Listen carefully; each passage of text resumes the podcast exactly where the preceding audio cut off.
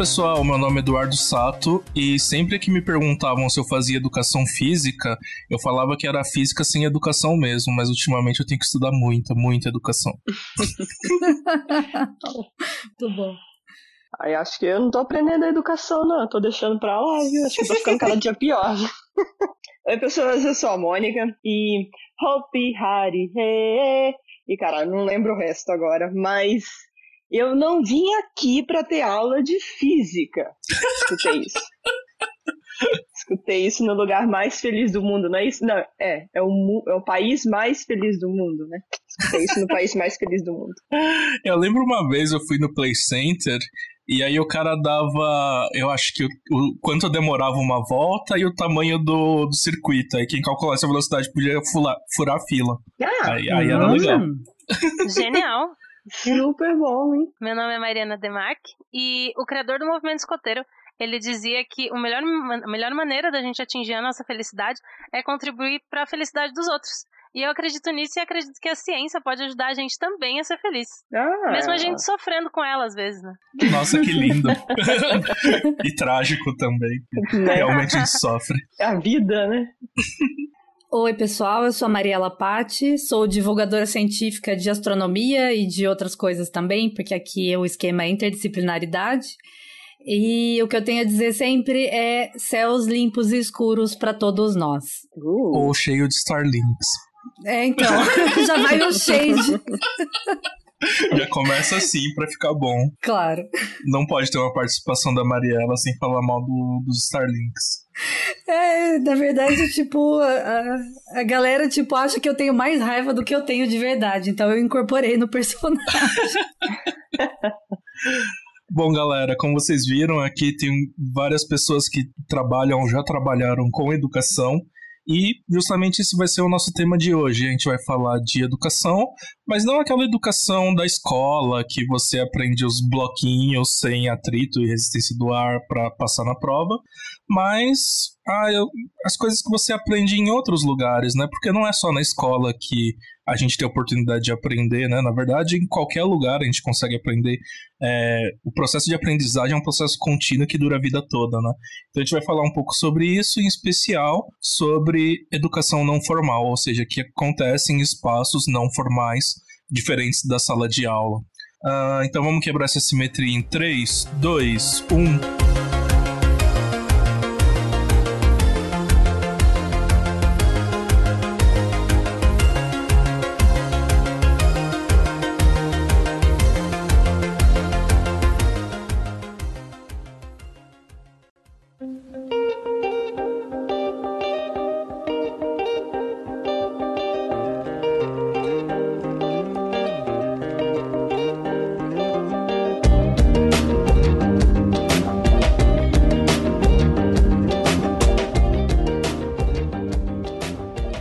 Como já é de praxe, quando a gente não entende muito de um assunto, nós tra trazemos pessoas que entendem mais do que a gente. Então vamos apresentar nossas convidadas, vocês já ouviram um pouquinho a voz delas, mas vamos falar um pouquinho delas. Então, a primeira convidada é a Mariela Patti. Dá um oi, Mari. Olá, pessoal. A, a Mari é bióloga e mestre em educação pela Unesp, uh, é monitora no Observatório Astronômico de Bauru e faz divulgação científica em várias plataformas como YouTube, Instagram, Twitter e, mais recentemente, entrou pro time da Podosfera e é host do Clube de Leitura Sci-Fi Bad Vibes, que por acaso eu também faço parte. Então vão ouvir episódio, os episódios. E que por acaso é muito legal. Uh, e a nossa outra convidada é a Mariana, de, de Marque Oliveira. Dá um oi. Oiê! a, a Mariana é física e mestre em ensino de ciências pela USP e ela é educadora no movimento escoteiro. Então a gente tem bastante coisa para conversar com elas, né? Vamos ver o que, que, sai desse papo aqui, que eu não entendo quase nada, então elas vão ter que me ajudar bastante. Imagina. Vamos que vamos. Vamos começar então do começo, né? Meninas, vocês que entendem mais desse assunto, vocês que são mais experts nesse assunto do que nós, conta pra gente um pouco o que, que é essa educação é, formal, quais as diferenças né, sobre a educação formal, a informal e a não formal. Uai, pera, tem diferença entre informal e não formal? Tem. Tum, tum, tum. é. Mariana, quer falar? Pode P falar. Posso falar. Um, existem três definições clássicas né, da educação formal, da não formal e da informal. Então, as definições mais clássicas e mais tradicionais apontam para o fato de que a educação formal é aquela vinculada ao sistema escolar, né? Então, a gente tem um currículo nacional, né, na grande maioria dos países, como aqui no Brasil a gente tem a base nacional comum curricular, e as escolas, que são instituições que têm uma série de similaridades entre si, elas todas seguem esse currículo, é claro que com algumas variações, mas está tudo submetido ao sistema organizado de educação, o sistema institucionalizado, o sistema oficial de educação de um país. Na, a educação não formal, ela é caracterizada por ter uma estrutura organizada, por ser, por, por ser formada por iniciativas que têm objetivos claros e que são realmente organizadas em torno de um currículo, mesmo que não seja um currículo tão bem definido, mas existe um, um norte durante a prática, existe uma intencionalidade durante a prática da educação não formal e elas não estão vinculadas às escolas necessariamente, né? Já a educação informal é aquela que acontece no dia a dia, no todo dia, né? Nas nossas interações com os nossos pais, com os parentes, com a TV, com as outras pessoas. Porém, acontece que essas definições, hoje em dia, elas já não fazem muito sentido, porque a gente tem uma série de iniciativas educativas que elas acabaram se tornando grandes híbridos disso. Então, por exemplo, se a gente tem uma aula de capoeira que acontece dentro da escola como uma atividade extracurricular. A princípio, ela poderia ser considerada como uma atividade, como uma representação da educação não formal. Porque existe uma intencionalidade educativa naquela prática, então o professor ele está seguindo um currículo, ele está observando o desenvolvimento dos seus alunos, mas ela está submetida a uma série de regulamentos da escola. Então ela não é pura e simplesmente uma iniciativa de educação não formal, porque ela acontece num espaço formal que implica em uma série de relações estabelecidas entre os sujeitos e o espaço, né? Então, hoje em dia não se não se usam tanto essas definições, essas definições elas são como nortes, mas a gente já percebe hoje que a maioria das iniciativas educacionais elas são híbridos dessas três é, categorias que é, elas já são um pouco ultrapassadas, na verdade, mas elas conseguem ainda dar um norte bem geral. Ah, isso é bem legal. Legal. É, inclusive, assim, é uma coisa para a gente pensar, né? Porque usualmente é difícil definir as coisas, né? Uh, eu estava assistindo mais cedo uma, uma aula da Marta Marandino para tentar me preparar um pouco para o podcast. Ela, ela, dá um exemplo assim: ah, imagina que você tem um experimento que é feito no museu, sei lá, um, você pega um, um algum experimento de física e depois você faz esse mesmo experimento durante uma aula. Mudou o tipo de educação, de não formal para formal, porque eu mudei o espaço? Então, tem bastante discussão em cima do do, do limiar entre as duas, né? Inclusive o que a Mari falou, que Desculpa, gente, eu vou falar Mari cada vez de uma pessoa, porque é Mariana e Mariela e eu... Tudo bem. Sem problema. Mas tem híbridos, né? E talvez não seja tão interessante ficar pegado a essas definições, mas aos objetivos de cada iniciativa e cada proposta educacional, né? Exatamente. Inclusive, foi, foi a Marta Marandino que me deu essa dica durante a minha pesquisa. É numa época que eu estava meio perdida em relação ao quanto eu me aprofundava nas definições de formal, não formal e informal. E foi ela que me ajudou, realmente ajudando a reconhecer que é, é legal ter um norte, né? Então, por exemplo, o escotismo, que é um, o movimento de educação não formal em qual eu atuo, ele se define como um movimento de educação não formal, ele não é escolarizado. É, não está vinculado ao sistema escolar. Mas isso não define muito para além disso, porque ele tem várias singularidades, ele, ele, tem muitas diferenças. Por exemplo, se a gente pegar um curso de inglês, né, normal, de uma escola de idiomas, ele está muito mais próximo da educação formal, no seu jeito de ser, na sua maneira de acontecer, do que do movimento escoteiro, por exemplo, né? Então, é, realmente, a gente tem esses três nortes, esses três eixos para definir a, se a educação é formal, não formal, informal, mas eles são norteadores, eles não podem ser caixinhas. Uhum, com certeza.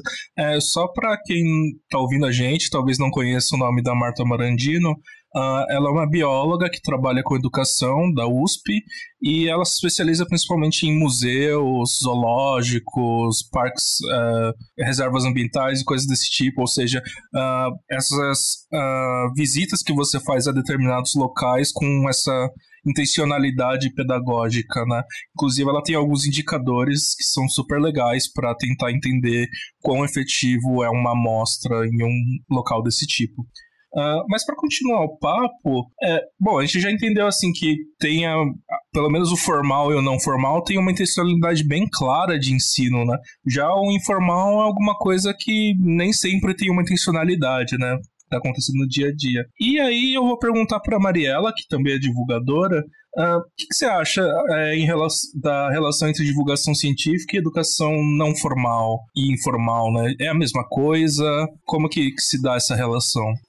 Então, é, a minha experiência pessoal é, fala muito disso, porque eu comecei a trabalhar com é, o que eu chamo de, de, divulgação científica, mas é mais é, é seria educação não formal em 2015 no Observatório Didático de Astronomia da Unesp de Bauru.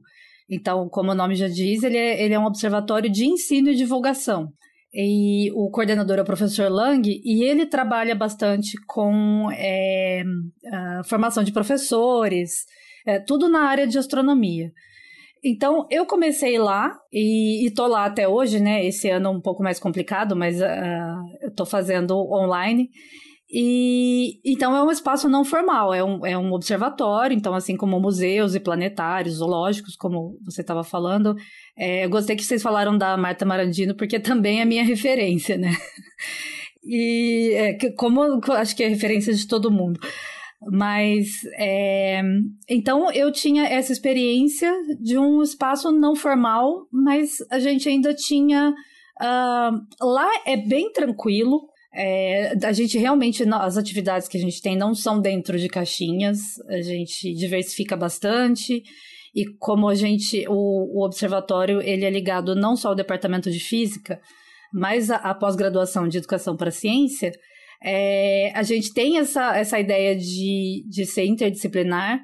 Então, no meu caso, como uh, o Sato falou no começo, eu sou de formação de biologia, uh, da área de zoologia mesmo.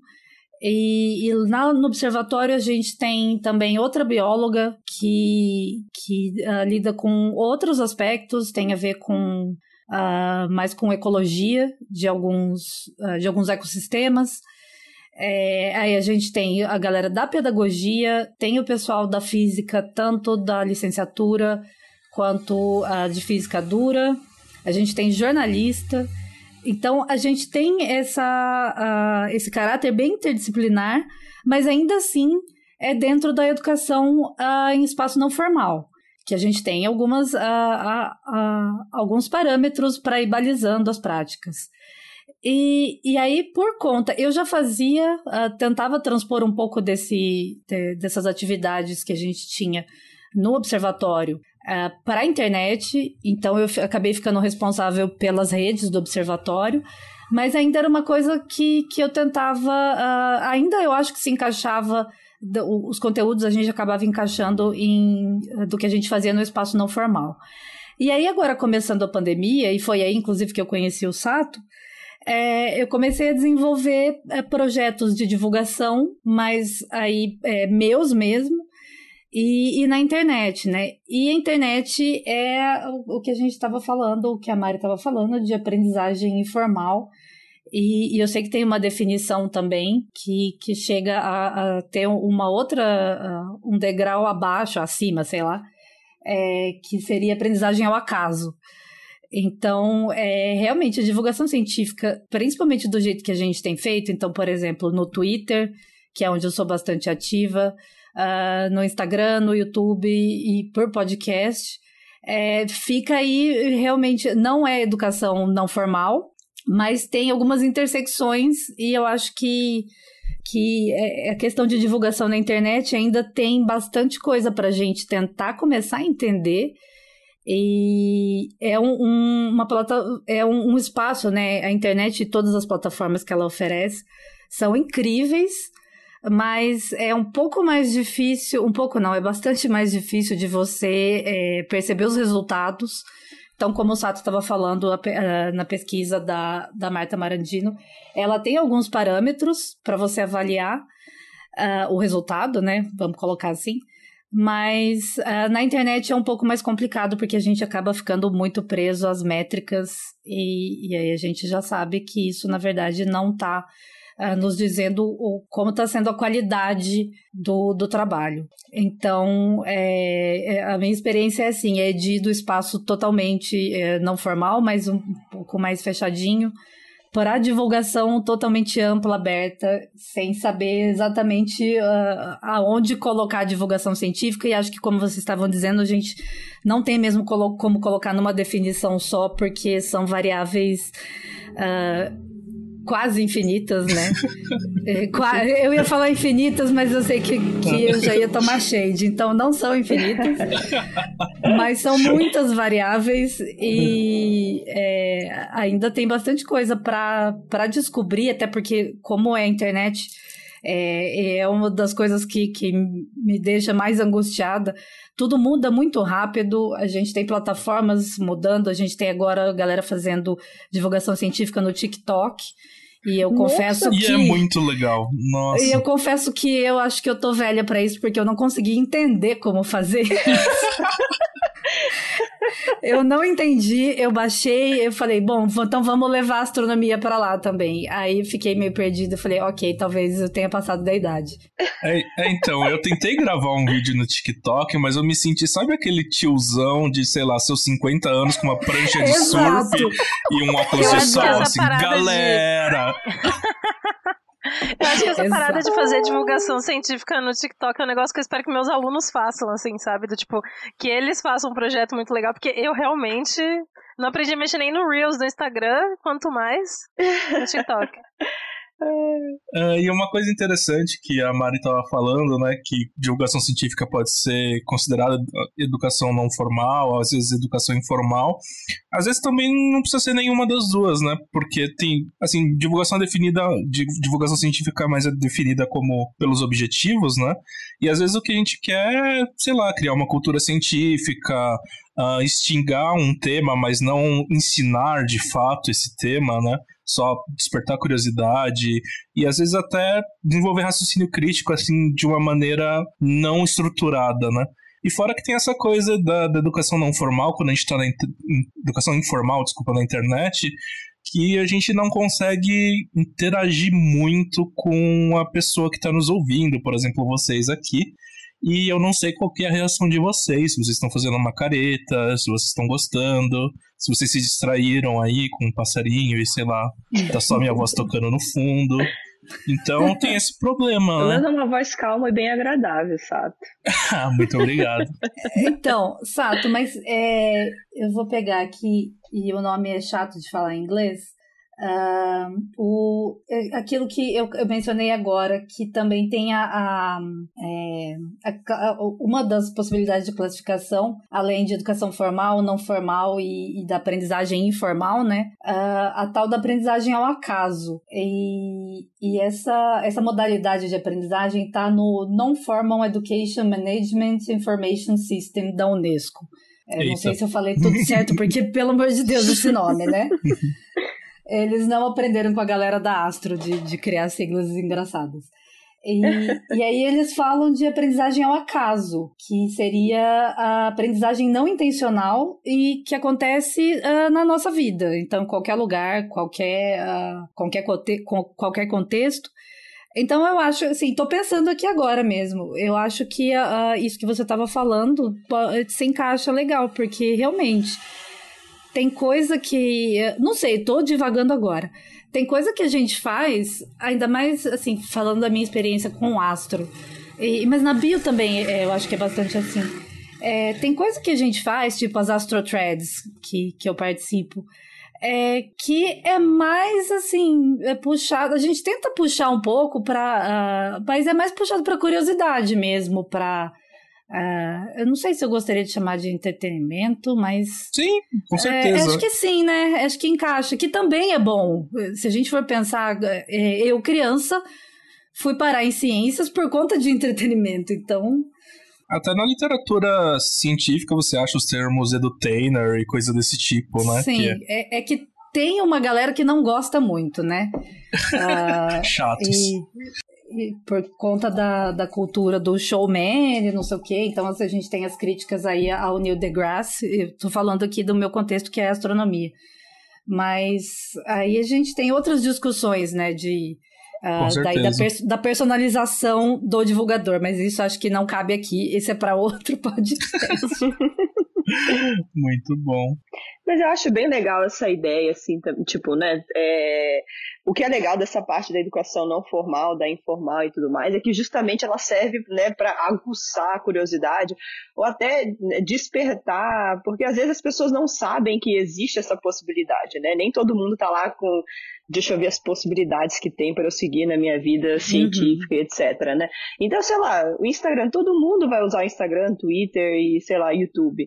E você tá lá, vê uma coisa que te chama atenção e, e, e, isso desperta em você, né? E talvez você passe a conhecer uma, uma opção, né? Uma possibilidade que você não sabia nem que existia antes, né? Então isso vai levar você a, a, buscar mais sobre aquilo e talvez se profissionalizar ou não, ou né, justamente buscar a parte da educação formal para aquilo, né?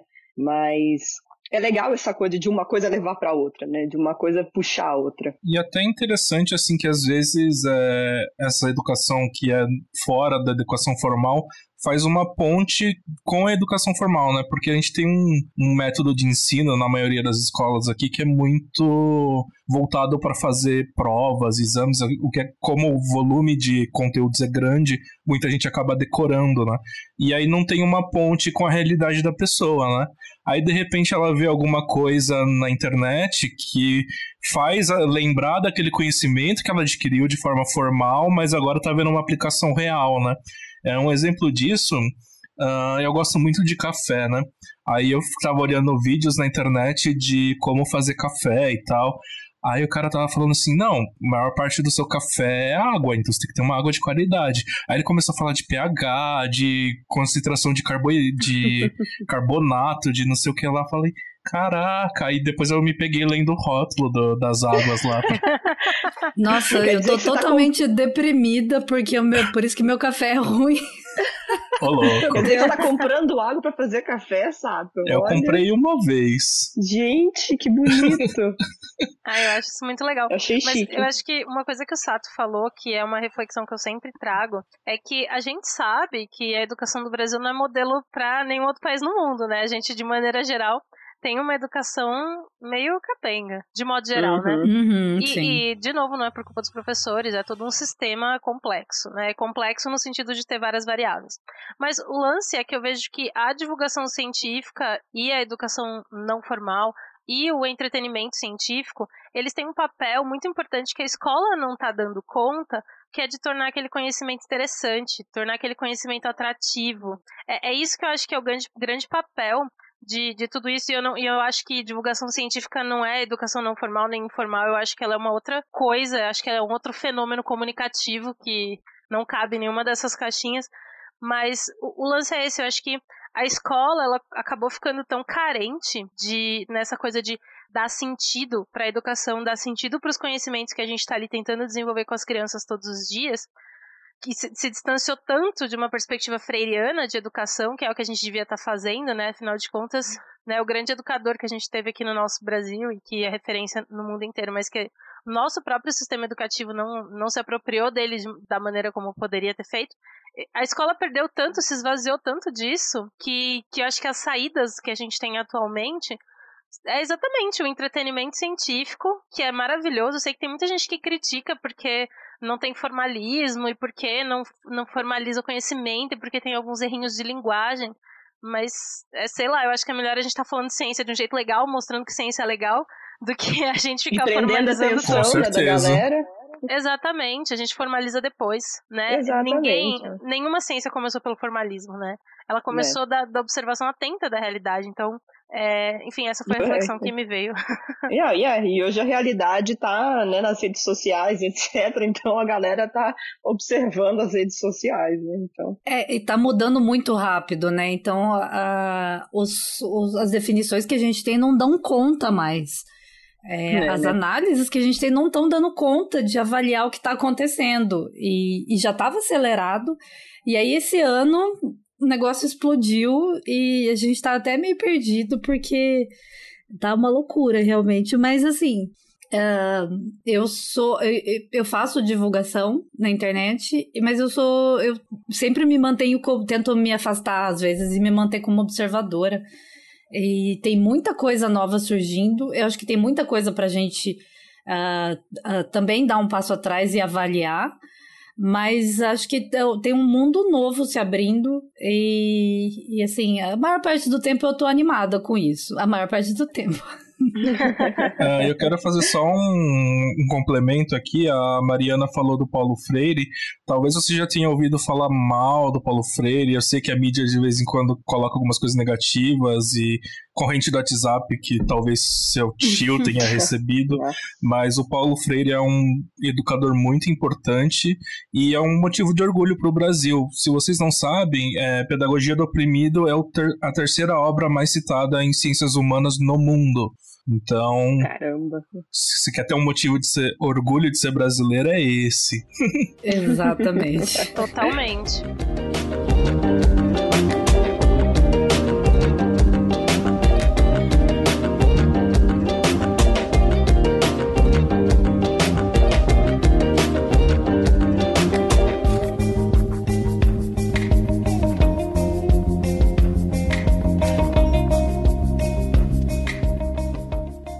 Vamos puxar um pouco então para as nossas experiências com educação não formal e informal.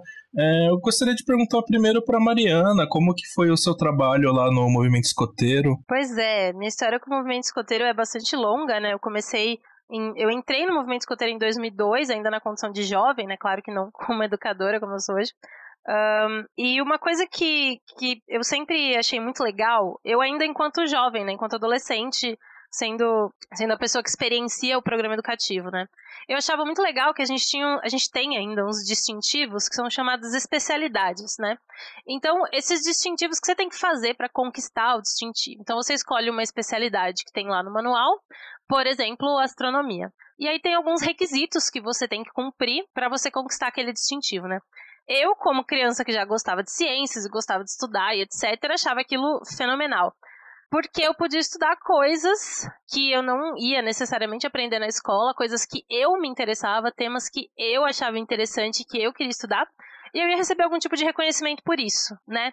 A questão do reconhecimento, é, e aí a questão do distintivo como ferramenta educativa no movimento escoteiro, é, ele vem muito no sentido não só do reconhecimento né, do adulto em relação ao jovem, do tipo, eu, educador do movimento escoteiro, reconheço o seu, seu conhecimento, mas também dá o reconhecimento pelos pares. Então, de aquele jovem que conquistou uma especialidade, conquistou o distintivo, ele ser visto como os outros, é, ser visto pelos outros como alguém que tem aquele conhecimento e que pode ajudar com alguma habilidade relacionada àquilo. Então, quando a gente fala de ensino de ciências dentro do movimento escoteiro, esse é um, um dos caminhos é, pelo qual ele acontece. Né? E não só do ensino de ciências, as, as especialidades elas são amplas, elas tratam de temas de humanidades, de ciência, de esportes, de, de enfim, mil coisas diferentes. Ah, isso é bem legal. Ah, só, eu queria fazer um pequeno comentário. Bom, eu nunca participei de nenhum movimento escoteiro e conheço zero sobre esse tema, mas uh, essa coisa de que você falou dos, dos distintivos eu achei muito interessante e me lembra algumas pesquisas que eu já vi sobre gamificação de educação, né? Que você dá uma espécie de uma recompensa para a pessoa ficar feliz com, por ter cumprido um objetivo, né? E usar isso de uma maneira benéfica, claro que a gente tem que tomar alguns cuidados éticos, me parece uma maneira bem interessante de tratar a educação. Pois é, o movimento escoteiro faz, faz esse tipo de coisa desde o do surgimento, né? E faz mais de 100 anos isso, o movimento escoteiro surgiu em 1907 na Inglaterra. Então, é, é realmente uh, o Baden-Powell, que é o fundador do movimento escoteiro, ele foi bastante pioneiro em relação às perspectivas de educação. Ele estava em contato com outros intelectuais, outros educadores da época. E apesar das demandas dele né, serem bastante relacionadas com o imperialismo inglês, porque ele era um general, Uh, quando a gente para para refletir sobre a pedagogia que ele criou, talvez sem necessariamente saber exatamente o que estava fazendo, a gente vê vários aspectos que a gente considera super modernos, como por exemplo essa espécie de gamificação. Desde o começo do movimento escoteiro, é, foi se trabalhando dentro de uma perspectiva do que a gente chama como progressão pessoal, mas que é um pouco parecido com a gamificação. É claro que hoje numa perspectiva um pouco mais é, madura. Então, Dentro do movimento escoteiro, a gente tem uma espécie de currículo base, acho que para ajudar as pessoas a entenderem o que é vale essa analogia com a educação formal, que é o que a gente chama de progressão pessoal. Então, a progressão pessoal ela é formada por uma série de competências que se espera que o jovem desenvolva dentro de uma faixa etária.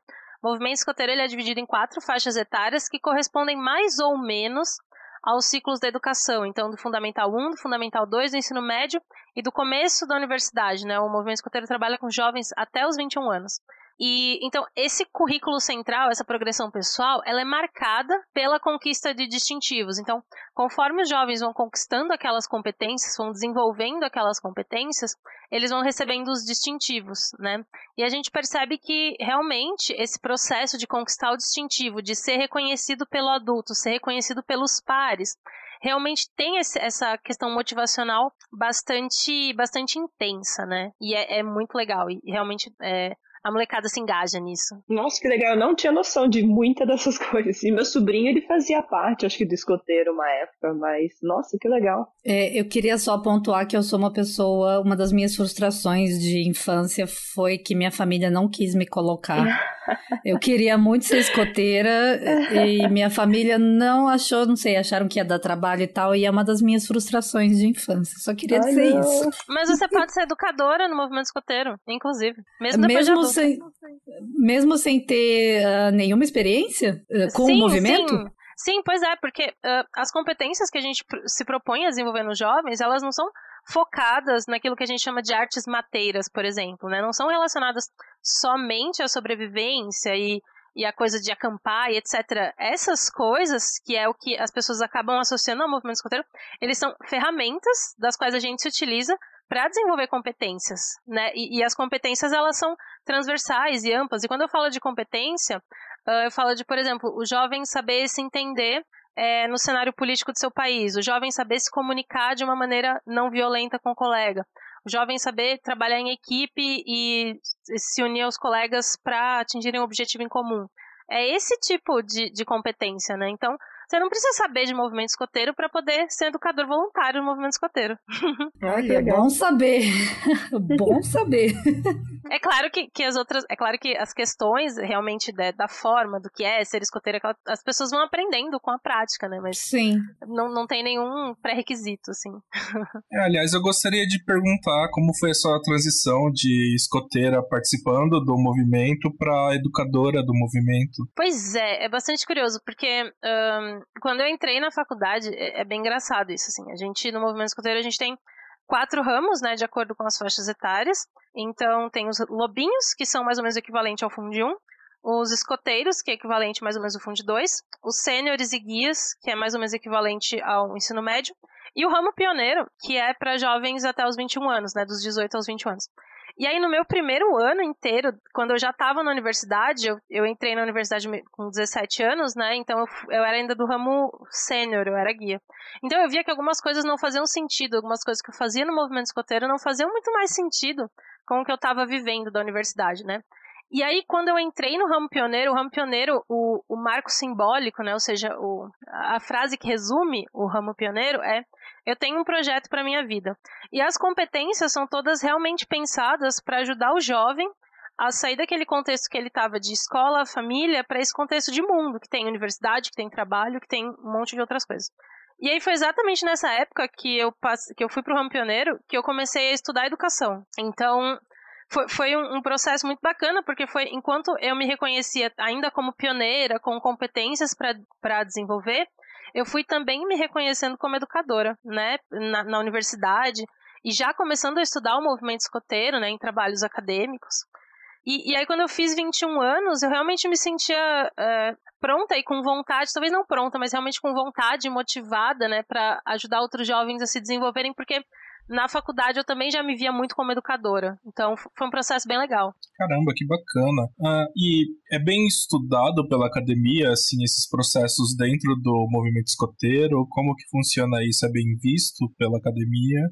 Então, é, tem, tem algumas pessoas que fazem trabalhos acadêmicos sérios sobre o movimento escoteiro, mas a educação escoteira ainda é uma área de pesquisa bem que está bem no seu comecinho. A gente tem algumas é, teses de mestrado, a gente tem pessoas que fazem trabalhos de iniciação científica. Tem uma colega de jornalismo que está terminando o TCC dela agora sobre mulheres no movimento escoteiro. Uh, existem algumas uh, dissertações de, de, mestrado que já foram feitas, tem a minha, tem de uma outra colega, a Denise da, de Sergipe, que ela trabalha também com as mulheres no movimento escoteiro. Já vi pesquisas sobre geociências, o ensino de geociências. Então, tem algumas coisas sendo feitas, mas não é, não é muita coisa, né? Geralmente, quem vai pesquisar o movimento escoteiro é quem está no movimento escoteiro ou quem já passou por ele e reconhece uh, a importância do movimento na formação de uma pessoa, enfim. Mas não tem muitas pesquisas. Eu já recebi, inclusive, até uma, uma ah, não sei, fui meio mal recebida por uma professora quando eu comecei a falar de movimento escoteiro, por ela associar ao movimento escoteiro uma visão conservadora política que ela tinha conhecimento, sei lá, tipo na década de 60, assim, não sei.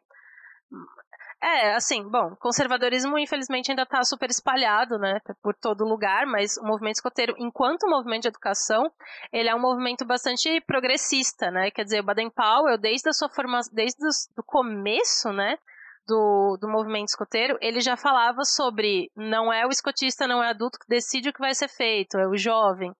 Uh, você não sabe o que fazer, você não sabe o caminho que tomar. Pergunte ao jovem. Quem constrói as coisas, quem faz as coisas são os jovens. Então, dentro do movimento escoteiro, a gente tem essa questão de, do, do empoderamento juvenil como um dos nossos principais motes. Então, realmente, é um movimento bastante, bastante atual, bastante né, progressista em termos de educação, né? Muito, eu vejo vários alinhamentos com Paulo Freire, embora é, enfim, né, a gente vê, a gente, a gente que está com a cabeça nisso, né, não sei o quanto esses alinhamentos foram intencionais pelas pessoas que escreveram o programa educativo, mas, é, sei lá, para mim é, é, talvez o local onde eu mais vejo que, que a educação faça sentido, exatamente por ela estar tá repleta de elementos que dão significado para o saber, seja ele formalizado, né, como a gente faz na academia ou não. Uhum.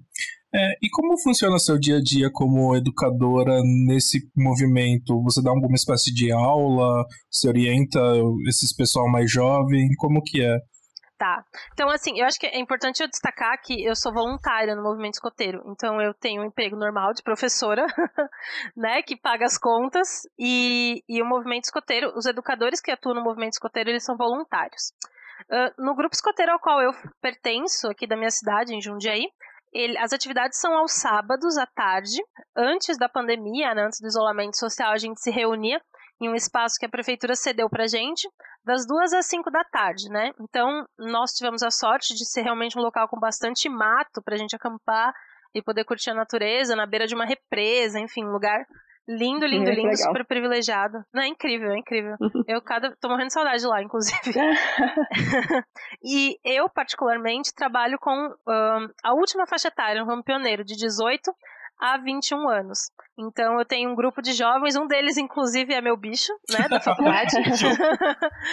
Mas é, o outro é eu, eu, física, né? E temos um, um estudante de física, um de matemática, um de economia, um de educação física.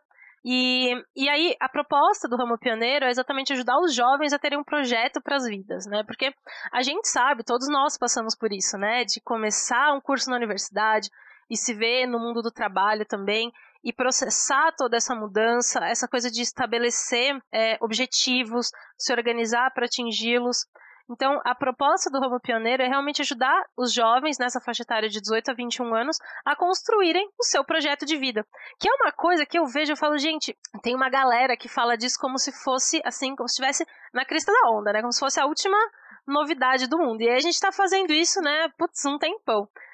Mas, e é uma coisa extremamente necessária, porque eu vejo que, que a gente acaba tratando aquele jovem que acabou de sair do ensino médio, né, com 17 anos e meio, 18 anos, como um adulto, né, que já está super pronto para o mundo. E na verdade, eles também precisam de ajuda para se organizar nesse novo cenário, né? Então, eles passaram a vida inteira numa escola, né, com um monte de liberdades cerceadas, né, submetidos a um sistema de regras muito estabelecido e tal e de repente eles estão fora disso. E eles precisam de ajuda para se organizar. Então, esse é, é o principal trabalho que a gente faz, né? A gente tem seis áreas de desenvolvimento em que nós é, trabalhamos no movimento escoteiro, que é o desenvolvimento físico, o desenvolvimento afetivo, o desenvolvimento de caráter, o desenvolvimento espiritual, o desenvolvimento intelectual e o desenvolvimento social. Então, dentro de cada uma dessas seis áreas, tem uma série de competências que a gente trabalha. Então, a gente fala sobre por exemplo, no, vou usar exemplos do ramo pioneiro, mas isso também aparece nos outros ramos. É, quando a gente fala de desenvolvimento físico, a gente fala, por exemplo, a gente incentiva os jovens a participarem como voluntários em programas de saúde do seu município, a conhecer a estrutura do sistema de saúde, a conhecer projetos que estimulem a saúde pública, ou seja, por é, projetos públicos que estimulem alimentação saudável, exercícios físicos, etc. Quando a gente fala de desenvolvimento afetivo, a gente tenta ajudar o jovem a entender, por exemplo, quais são as situações que causam estresse. Qual, como está a maneira como ele se relaciona com a família? Como as mudanças da vida dele afetaram o relacionamento com a família? É, enfim, e aí isso acontece também para as outras áreas de desenvolvimento. Eu não vou falar de cada uma delas, não, eu vou ficar aqui falando até amanhã. Deixa eu fazer uma pergunta. Quem que pode entrar no escoteiro? Tipo, tem uma idade? Tem uma idade mínima, né? A gente aceita crianças a partir de seis anos e meio, né? Então, a partir de seis anos e meio, a criança pode entrar no movimento escoteiro e se tornar um lobinho. E eles são as coisas mais fofas do mundo. são doidos, fazem barulho, correm, gritam. E no ramo lobinho, né, para as crianças menores, o principal objetivo educativo é ensinar valores. E para isso, para fazer essa, essa educação sobre valores, se utilizam os personagens do livro da Jungle. Então, o Mowgli, o Balu, a Bagheera, hum. Com, com histórias. Pois é, é muito legal. Eu nunca fui lobinha, eu entrei um pouco mais velha, né? Mas eu acho muito legal e eu acho tudo muito fofo. Tem algum limite máximo de idade para entrar? Você falou que, que, que, o, que o movimento lida com jovens até 21 anos, mas tem um limite Isso. máximo para entrar? Não. 21 anos. Assim, até 21 anos existe um programa educativo pra, para os jovens, né? Mas a partir dos 21 anos, qualquer pessoa pode entrar no movimento para ser um voluntário. E aí, quando eu falo de voluntário, a pessoa pode ser tanto uma pessoa que ajuda o grupo, como tem tantos pais e mães que ajudam o grupo escoteiro, sei lá, me ajudando na cantina, ajudando uhum. a, no acampamento, ajudando a carregar coisa para lá e para cá, enfim. como pode ser um educador, que é uma das minhas atribuições hoje é ser é, educadora no, no ramo pioneiro, né? Ou cuidar da parte mais administrativa, porque nós somos 100 mil associados no Brasil, 30 mil, mais ou menos, só aqui no estado de São Paulo. Então tem toda uma estrutura administrativa para fazer a gestão disso. Eu, além de ser é, educadora no meu grupo escoteiro, aqui em Jundiaí, eu sou coordenadora regional de programa educativo. Isso quer dizer que todas as ações relacionadas ao programa educativo daqui do estado de São Paulo, com seus 30 mil associados, elas são também de minha responsabilidade. Caraca! Uau! É. Responsa, hein? né? Pois é, pois é mas é legal. Bom, passar a bola aqui para Mariela, que trabalha no, no, Observatório de Bauru. Como que é a sua experiência lá com o tempo que você participou como monitor ainda é, né? Conta um pouquinho da, do que acontece lá no Observatório. Numa das minhas brigas, não é briga porque a galera concorda, é, lá é da gente é, mudar o status do, da equipe de monitor para educador que é monitor da. Você falou monitor e, e eu também falo, eu sou monitor e tal. Mas essa é uma. É, é interessante porque é só uma palavra, né? Mas uh, diz bastante sobre. É, sobre uh, o, o, nosso papel e também a desvalorização do educador, né? Uhum. É... Inclusive, peço desculpas, então, a educadora do Observatório de Bauru. não, não, não. É, é uma briga minha com, com a galera lá, da gente tirar do nosso uniforme monitor e colocar educador. É, mas a, a minha experiência é muito louca, porque eu entrei totalmente cru.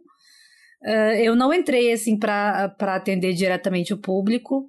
Uh, eu entrei é, para fazer registros fotográficos e de vídeo que era assim o, o que eu poderia fazer naquele momento. Eu fui fazer ao mesmo tempo uma matéria, eu estava no mestrado, que era em outra área, não era nessa área. Uh, era com análise de material didático de evolução, então não tinha absolutamente nada a ver. Mas é, eu tive uma disciplina com o professor Lang e acabei indo trabalhar lá com ele, porque astronomia era uma paixão minha desde muito, muito criança. E, mas eu cheguei muito cru. Então, é, eu fui fazer a disciplina de, de conceitos de astronomia com o pessoal da física. Fui cursar, estava cursando ensino de astronomia na pós-graduação.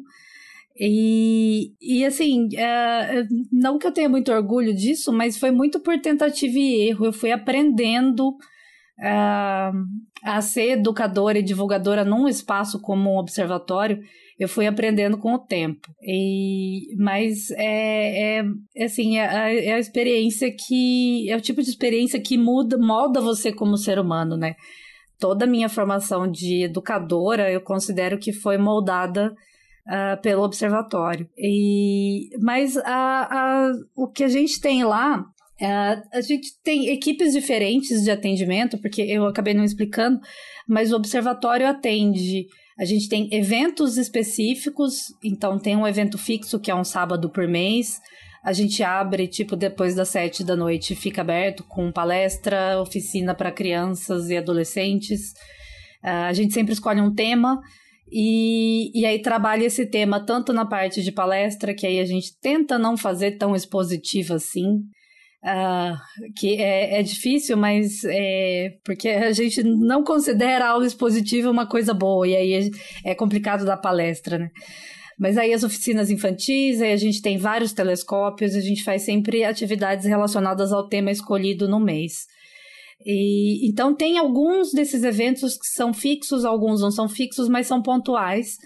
E só que uh, a gente tem vários horários que são fixos durante a semana, que é para atendimento escolar.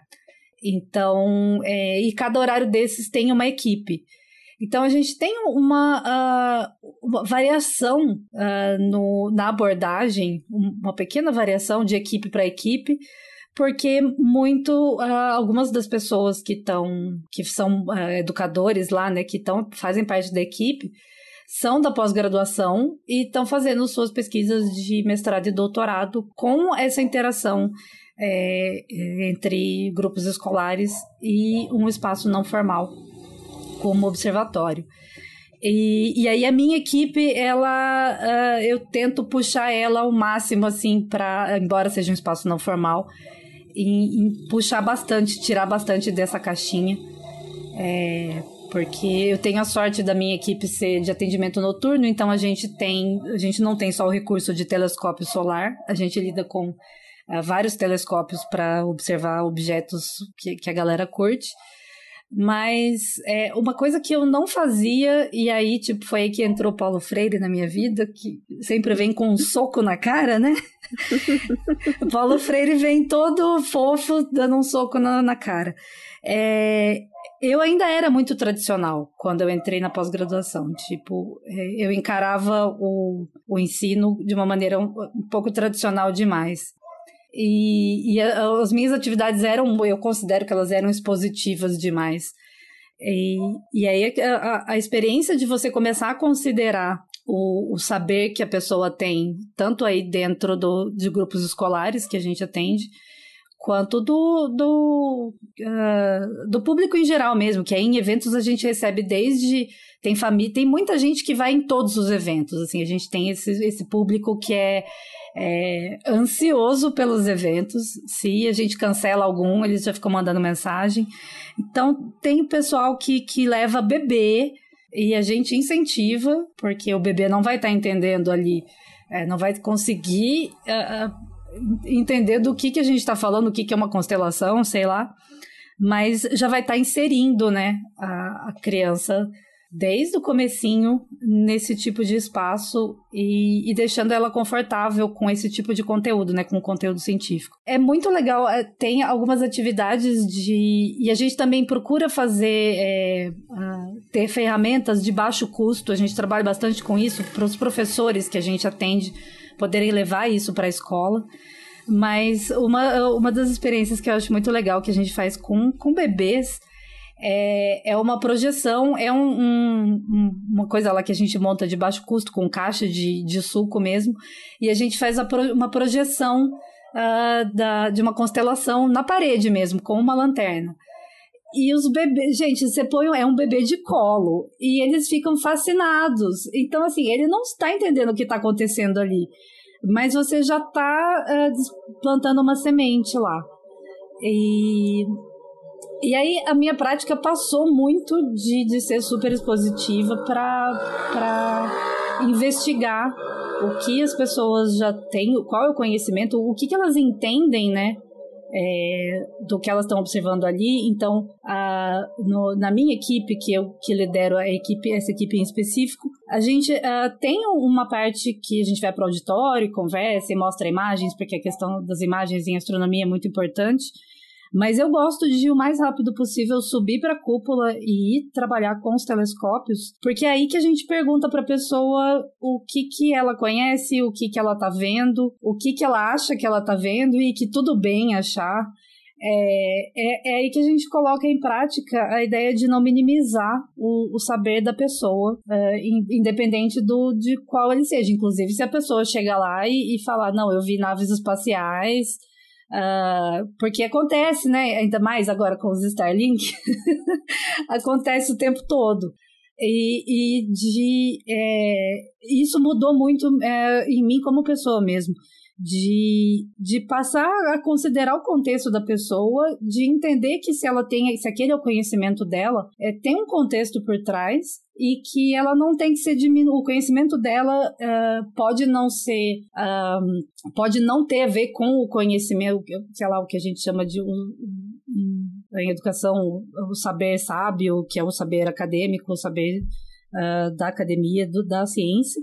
Mas não é porque ele não, não vai de encontro a isso que a gente tem que descartar uh, de cara ou apontar que a pessoa está errada, ou a partir do momento que você, e eu falo, converso bastante isso com o pessoal da divulgação aqui na internet, a partir do momento que você uh, aponta para a pessoa e diz que ela está errada, ou que ela está acreditando numa coisa que é besta, uh, que tem. A pessoa te faz uma pergunta e você ri da pergunta. É, isso parece tudo absurdo, mas acontece. Pra caramba, infelizmente. Pois é. É o momento que você perde a pessoa, você já perdeu ali. É, os, os, não importa o que você faça depois, você já vai estar tá se colocando uh, num, num degrau acima, num pedestal, que a gente sempre fala, né? Da, da ciência, como os cientistas se colocando num pedestal. E aí você já perde a pessoa. Então, eu bato muito nessa tecla de valorizar os saberes uh, sociais, culturais, e a astronomia é muito especial em relação a isso, porque tem muito a ver com espiritualidade é, de, de povos originários e tal. Então, isso tem que ser valorizado.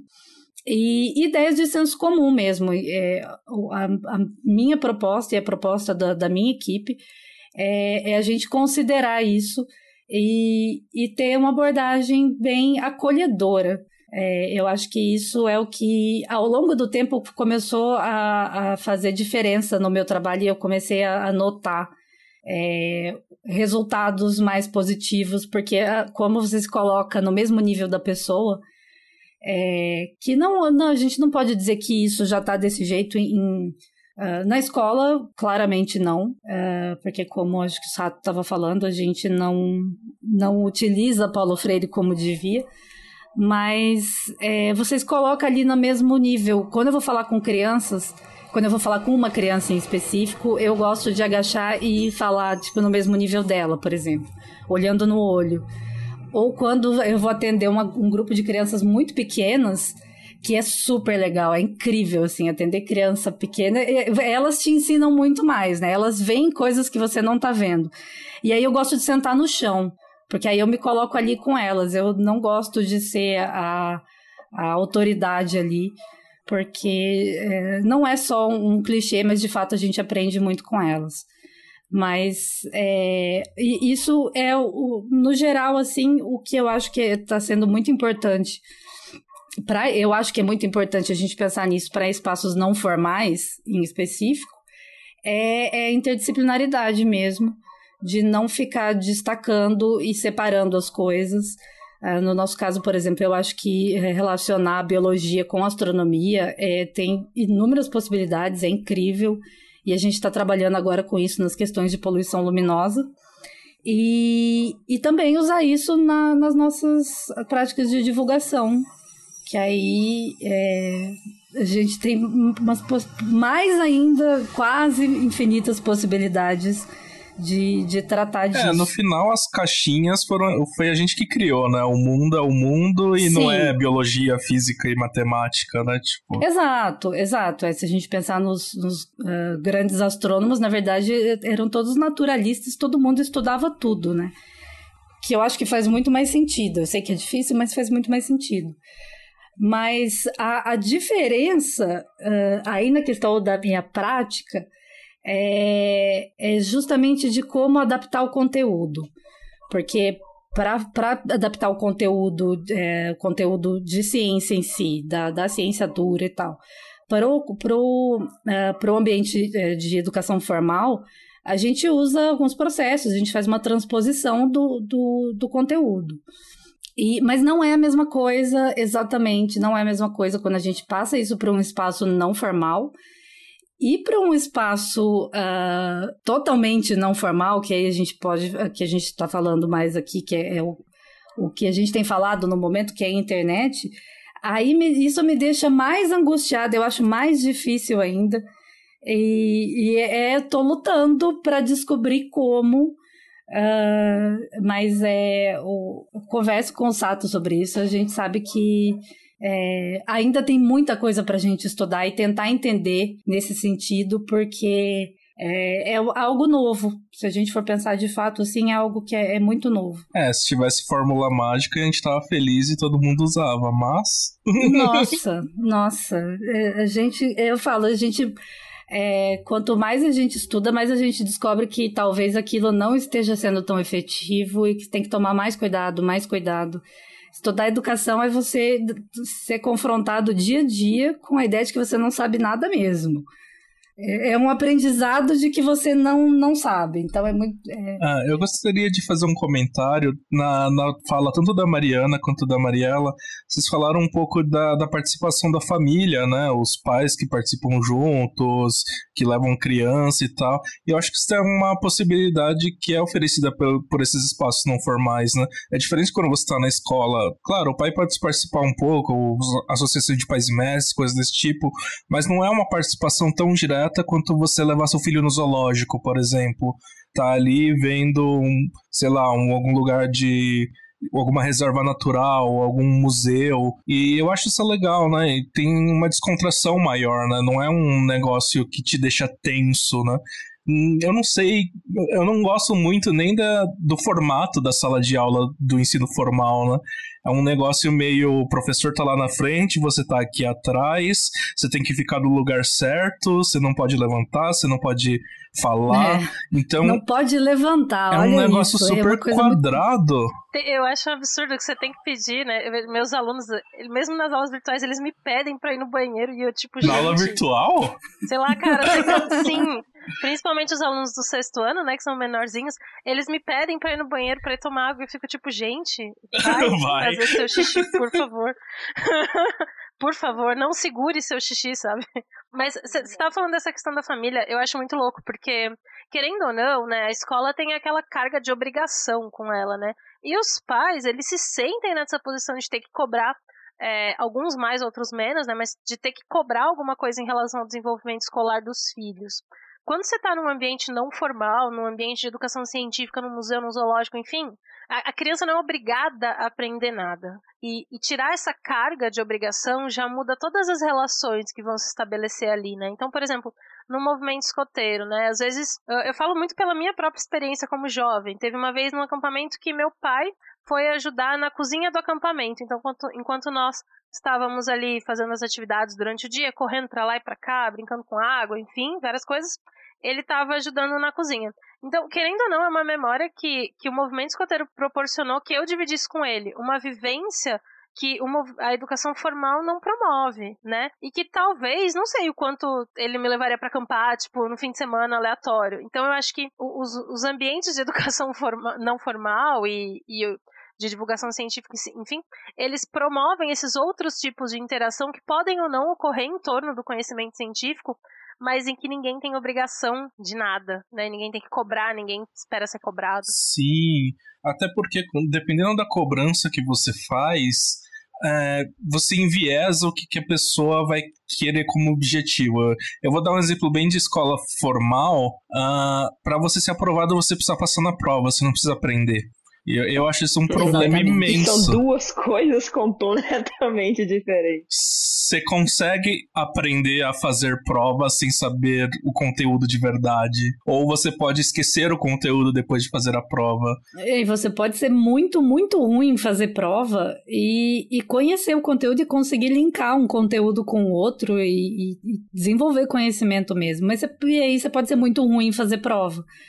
Porque a prova, além de tudo, é um tédio, né, gente? É, e é estressante é. também, né? É uma situação de um estresse muito alto, assim, e sem justificativa, tipo, ela vai medir o quê, né? A sua capacidade de memorizar as coisas. Quanto você sabe em duas as pessoas horas. São né? diferentes. Né? É o que você sabe em duas horas, né? Não, não faz muito sentido. Eu não gosto é. de prova. É, isso é uma coisa que eu falo para os meus alunos, né? Eles sabem que eu detesto prova, né? Então, mas uma parada que, que eu sempre penso no movimento escoteiro é que Lá, quando a gente fala de ensino de ciências, os jovens eles são livres, né? Principalmente no que a gente fala sobre as especialidades. Então, se o jovem quiser conquistar a especialidade de astronomia, ele pode. Se ele quiser conquistar a especialidade de, de cuidados com animais de estimação, ele pode. Se ele quiser conquistar a especialidade de literatura, ele pode também. E todas elas são válidas e todas elas são importantes e para todas elas ele vai receber um distintivo, né, parecido, é claro, muda de um para outro, mas então eu acho que essa liberdade de escolha do que eu quero estudar, do que eu quero aprender, que é muito legal, né, também no movimento escoteiro. É, e sem a pressão de ter que passar, né, por uma prova sentado na cadeira, escrevendo um monte de coisa, né? Pois é, esse, esse também é uma das questões que a gente tem, né, porque os nossos educadores, eles são profissionais voluntários de diversas áreas, então não é todo mundo que tem uma formação em educação. E a gente, é uhum. é claro, enquanto instituição, oferece treinamento para os educadores. Então, um dos desafios é realmente ajudar eles a romperem com esse modelo de educação tradicional, né? E, e falar, poxa vida, se o jovem está tirando a especialidade de primeiros socorros e ele não conseguiu decorar todos os itens da caixa de primeiros socorros, isso não é um problema, porque tá tudo bem, porque ele está aprendendo. Então isso também é um desafio que a gente enfrenta, né? Porque os nossos educadores, de maneira geral, a nossa população no Brasil não vem de uma educação libertadora, né? Então. Não, pelo contrário. É bem opressivo ela.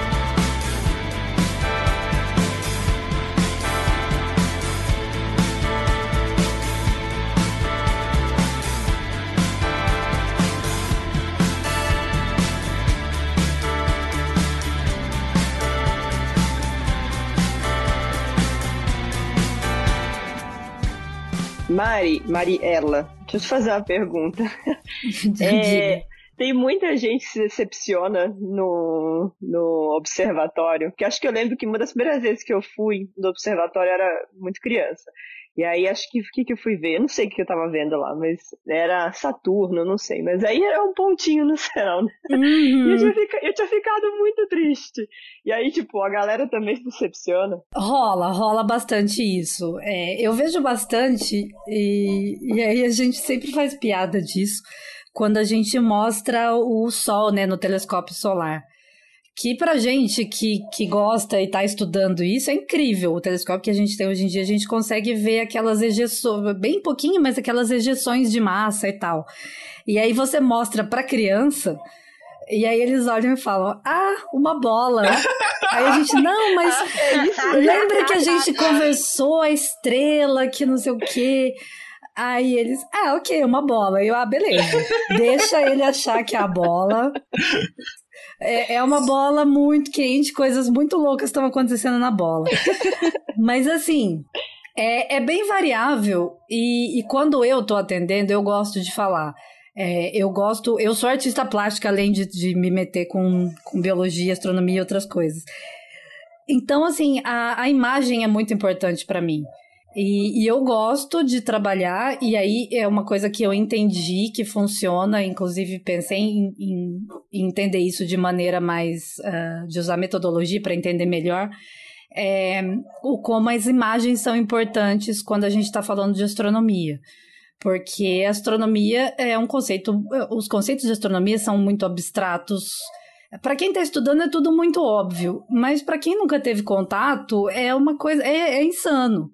Então, eu foco muito na importância das imagens. Uh, e também o professor Lang também tem um, um, um, foco nas imagens que causam erros conceituais. Então, aquelas imagens de que eram muito comuns, agora já mudou bastante, de livro didático que, que faz uma bagunça com, com sistemas de escalas, de tamanho, de distância. Mas eu uso muitas imagens e mas eu sempre deixo claro, eu falo, gente, a gente está vendo isso aqui, eu estou usando para explicar, vocês estão achando incrível, maravilhoso, mas não é isso que a gente vai ver no telescópio. então, eu gerencio expectativas, eu já oh, chego gerenciando. Isso ajuda demais. Porque assim, sabe, olha, Saturno, muito legal. A gente vai ver Saturno, a gente tem um telescópio muito bom lá, mas assim, é pequenininho. Se ah, quiser ver uma que, foto bonita, galera... a gente põe num foguete e te manda lá pro Hubble. É, exatamente. tipo, nem o Hubble dá conta de, de fazer a, a imagem que vocês estão achando que vocês vão ver. Então eu gerencio é, expectativas. Falar, né? Não é, não é assim. Se você estiver solto no espaço, você também não vai estar tá vendo que está tá Exato. Né? Não, e aí tem as questões também do, dos registros de diferentes comprimentos de onda. Então, tipo, tem coisa que a gente vê e que, na verdade, não está na luz visível. Mas eu, eu tento gerenciar as expectativas. Ah, legal. E, e, é, e, é, variável, assim. Tem gente que chega e fala, ah, que legal. Aí você fala, não, isso aqui é Júpiter, olha as luzes em volta dele. E a pessoa, ah, as bolinhas. Da hora. Tipo umas estrelinhas. Aí eu, é, é, ok, é. Mas também tem gente, e, e assim, gente que realmente nunca teve contato nenhum. Não é assim, alguém que já tem um interesse em astronomia. A gente tem esses visitantes que são bem ocasionais, que vai com a família, uh, tá visitando Bauru e vai para lá. E aí você mostra Saturno, que mesmo no nosso telescópio de 400 milímetros é pequeno, e a pessoa chora. Então, é, é muito louco, é, varia muito, assim, é, é, é, da pessoa realmente chorar e ficar constrangida e eu, não, tudo bem chorar. Eu também chorei a primeira vez que eu vi, tudo bem. Mas a gente é tem que gerenciar. misturar emoção, né, com tudo isso, né? Sim, é, em, em astronomia a gente se baseia muito no grande ídolo de todo mundo, que é o Carl Sagan. E, e ele, e ele, ele usava isso, né? Ele usava a emoção das pessoas para trazer é, e no começo, quando eu comecei, eu não gostava de usar. Eu, eu era uma pessoa, pessoinha muito chata e irracional. e, e, depois que eu me liguei, falei, gente, é, tá na minha cara que a gente que desconsiderar a dimensão emocional das pessoas é um erro absurdo. E, e assim, o resultado é bem legal. E é muito legal quando a gente recebe essas crianças que a família leve, a família incentiva. E o que é legal, as, as nossas maiores lembranças, elas estão associadas às nossas emoções, né? Então, esse link aí que está fazendo é uma lembrança que essa pessoa que chorou vendo Saturno vai, vai lembrar pro resto da vida, imagine. Vai passar isso né, pra família, pros filhos, etc. Eu acho que um dos grandes problemas da, da educação hoje em dia é a gente oferecer esse conhecimento asséptico, sabe? Uhum. Que, porque a ciência não é asséptica, quer dizer, eu vejo pela minha produção, minha produção acadêmica, ela vem toda de coisas que me movem, de perguntas que não me deixam dormir à noite. E eu imagino que seja isso que tenha motivado, esse sentimento que tenha motivado os grandes pensadores, né? Sim. Que sim. tenha motivado, meu, Pitágoras, Thales, Newton, Einstein, enfim, todo mundo. E, e essa não é a ciência que a gente oferece na escola a gente oferece a ciência asséptica, livre de pessoas. Faz né? 100 exercícios aqui. Né? Ela é a ciência é totalmente neutra. Pois é, como se isso fosse verdade. E eu fui, assim, uh, no ensino fundamental e médio, eu fui formada com esse pensamento.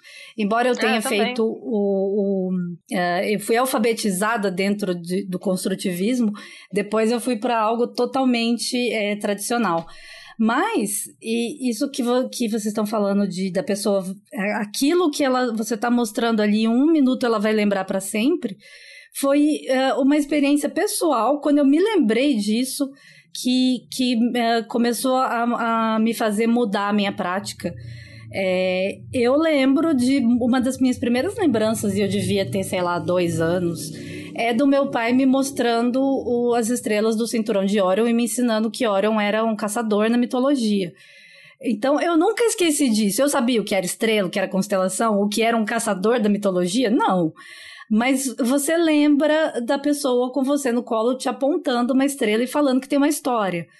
Então, é, realmente é pela emoção.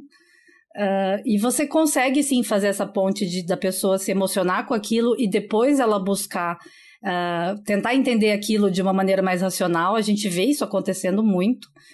E, mas só vou, eu queria uh, fazer um relato voltando no que a gente estava falando dos pais. O ano passado a gente criou, fez um curso no, no mês das crianças, né? é, de a gente deu o nome óbvio de Astro Kids, que era um grupo de, de até 20 crianças, é, na verdade era até 15, mas aí entrou mais, que iam passar o dia todo no observatório com uma equipe. Então a gente bolou diversas atividades assim é, bem lúdicas. A gente, a gente tem uma pesquisadora lá, a Gleice de Lima, que é minha amiga, que trabalha com o lúdico na educação de astronomia. E, mas uh, quando a gente estava planejando, estava tipo assim, ah, ok, a gente já sabe mais ou menos como trabalhar, a gente já conhece, uh, uh, algumas crianças já são aquelas que são, que são uh, frequentadoras do observatório, mas aí a gente resolveu levar os pais também. Então a gente pegou, a gente criou atividades uh, lúdicas para as crianças ao longo de 5, 6 horas. E uh, isso foi um desafio, mas acabou dando muito certo. A gente criou atividades para os pais. Então a gente tinha uma equipe uh, abordando mais ou menos os mesmos temas, mas de uma maneira totalmente diferente. Então, uma equipe ficou com os pais e uma equipe com as crianças. E, e em um determinado momento lá a gente juntou os dois e tal. Mas aí depois a gente teve um feedback incrível de como uh, o que as crianças aprenderam é, se estendeu para casa e para a família. Então, ou pai ou avó, teve vó, teve acho que pa, padrinho que foi junto. Como a conversa se estendeu depois, e depois se estende para almoço de família, se estende. A, a, aquilo foi invadindo a casa das pessoas, então a gente não ficou ali só uh, conversando diretamente com a criança. E é só uma experiência assim que eu não imaginei que fosse dar tanto resultado, mas deu. E a gente estava muito ansioso para repetir esse ano várias vezes e é, a pandemia estragou vários planos de várias pessoas, inclusive meus. Sim. Ai. É, pois é, pois é. Ah, eu quero comentar um pouco da minha experiência com educação não formal. Uh, é engraçado que a minha maior experiência com educação não formal é no espaço mais formal possível, que é na universidade. é, eu fui monitor de um curso que chama Física nas Férias, que a gente traz o pessoal do ensino médio para ter, ter aulas né, na, na universidade, só que não são aulas comuns, assim, e também, assim, me deram a missão de, em uma semana, ensinar cosmologia para o pessoal do ensino médio. Uh, cosmologia a gente só vê em nível de pós-graduação ou final de graduação, se você for uh, já, já saber o que você quer trabalhar, né? Porque é uma eletiva. E aí eu falei, caramba, né? Eu tenho uma semana e o pessoal tá vindo do ensino médio. Tinha uns que não eram nem do terceiro ano, tinha gente do segundo ano, por exemplo. E também é bem desbalanceado, né? A educação de algumas pessoas e de outras, né? Aí eu falei, quer saber? Vamos, vamos virar tudo. Então a primeira coisa que eu cheguei na sala, assim, eu falei, ó, eu não vou avaliar vocês não, não tem avaliação. É aquela coisa que a gente falou de avaliação, a gente tava comentando, isso funciona muito. Tira um peso da pessoa que, que é ótimo. Aí eu falei assim: olha, vocês vão trabalhar em grupo. Já, já não era uma sala normal, era uma sala tipo um laboratório que tinha ban é, aquelas mesas grandes, como se fosse uma bancada, né? Falei, ah, se separem aí, eu também não vou dividir vocês, achem aí quem vocês querem fazer grupo. E aí, e aí eu falei assim, no final eu vou propor uma pergunta para cada grupo e vocês vão apresentar um seminário pro pessoal dos outros cursos, né? Eu tava dando cosmologia, mas tinha outros cursos. Eu falei assim, ah, não é para vocês serem avaliados, é para vocês mostrarem um pouco do que vocês aprenderam pro pessoal dos outros cursos. E isso foi uma experiência muito bacana. É, tipo, eles responderam umas perguntas super cabeludas, assim, tipo, ah, sei lá, porque como a gente sabe que o universo tem expansão. Então foi uma coisa bem legal. E, assim, é, era sempre na base, assim, de argumento, ver o pessoal como eles argumentavam, dar umas situações problemas para eles. Então, por exemplo, eu ensinei eles a medir distâncias com o método de paralaxe, que é um método bem comum em astronomia. E aí a gente botou eles para medir a altura de uma árvore usando a câmera do celular. E isso foi uma coisa super bacana, assim, tipo, que eles não estavam nem esperando, né? Você imagina, você vai no curso de cosmologia, você vai ter, medir a altura de uma árvore, do nada, assim. Então foi uma experiência muito legal. E no final, aqueles, uh, aquele seminário que eu propus para eles era super rapidinho, cada um tinha cinco minutos. Mas assim, o empenho que eles tinham, porque eles queriam mostrar que era legal, que eles estavam aprendendo pro resto do pessoal, foi muito bacana. E Uh, eu queria ter pego de novo esse curso esse ano, porque é meu último ano de Unicamp, então eu queria ter pego, mas pandemia, né? Olha, Sato, te parabenizo por ter é, desenvolvido isso em uma semana, porque pelo que você está descrevendo é incrível e olha. Sabe qual que era a maior semana, reclamação dos, dos, meus alunos? Mas parabéns! É que não tinha conta, porque o pessoal que vem para lá é o pessoal que gosta de física, matemática, né? Aí, a primeira conta que eu fiz, eu acho que foi no terceiro dia, assim, de cinco dias. A pessoa, nossa, finalmente vai ter uma conta. Tipo, você, você quer demonstração? É isso que você quer mesmo? Ai, gente, que tristeza. Mas você sabe que é muito engraçado, porque tem muito a ver com, com o que a galera acredita que seja a natureza da ciência, né? Eu lembro que lá na, lá na USP a gente tem na graduação, na, na licenciatura, né, como disciplina obrigatória, a disciplina de gravitação. E é uma disciplina que tem poucos créditos, mas eu fiz no ano que era o professor João Zanetti, que não sei quantos vocês conhecem, mas ele foi um dos precursores aí na, na pesquisa sobre utilizar outros elementos culturais no ensino de física, né? E eu lembro assim que no curso inteiro eu não fiz nenhuma conta, porque eu lembro que, tipo, apesar da gente ter visto as equações e tal, é, na prova você podia escolher as perguntas que você respondia. Então ele dava cinco perguntas e você escolhia as que você queria responder. Você tinha que escolher duas. E eu, óbvio, não fiz nenhuma conta o curso inteiro. E ele, tipo, o curso inteiro fez duas contas na lousa. E eu achei genial.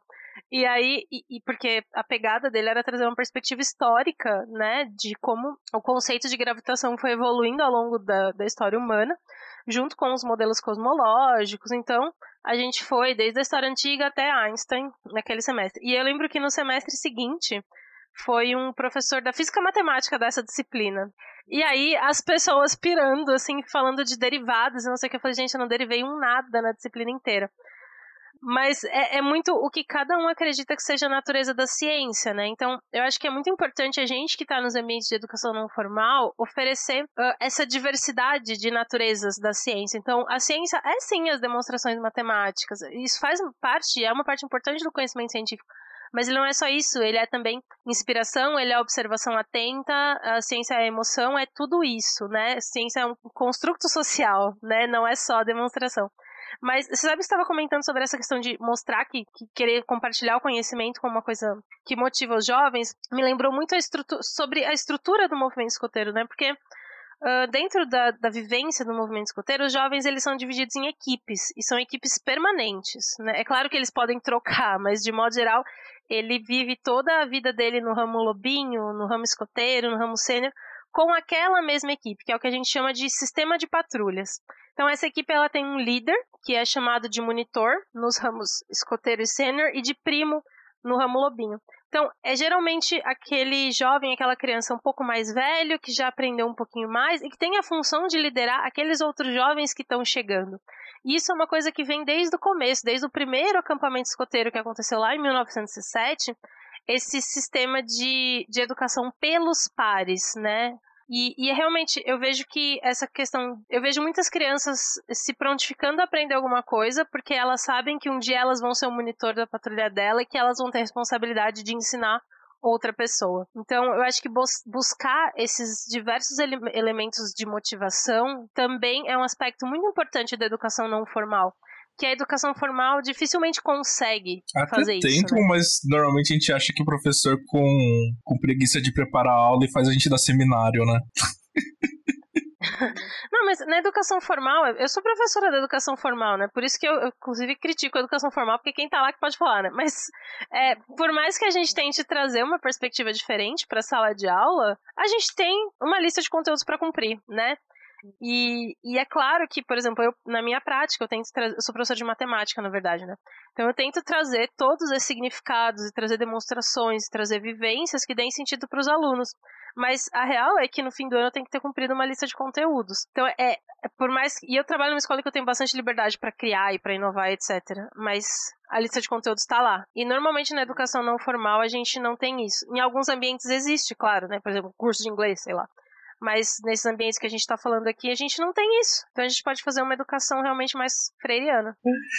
Aliás, é uma, um comentário é que eu, eu tava com um curso de cosmologia, né?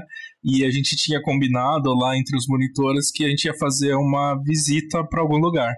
Aí, ah, monitora de células solares, vou levar para o meu laboratório, mostrar como que faz célula solar. Monitor de óptica, não, vou mostrar meu laboratório, que tem uns lasers lá. Falei, caramba, eu sou teórico. Os, da os dados os dado que eu uso estão no satélite da NASA. O que, que, eu faço? Aí fiquei quebrando a cabeça. No final, eu levei eles pro, pro Centro Nacional de Computação, que fica ali na Unicamp, para mostrar os clusters que fazem as contas. Então, deu uma experiência diferente, né? Que para eles pensarem que não é só eh, o físico teórico no escritório dele, triste, sem janela, fazendo mil páginas de conta.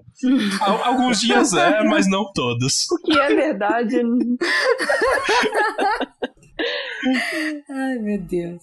Mônica, fala um pouco da, da, da, sua experiência lá, que você comentou no, no comecinho. Eu tentei, né, mas aí eu falhei miseravelmente.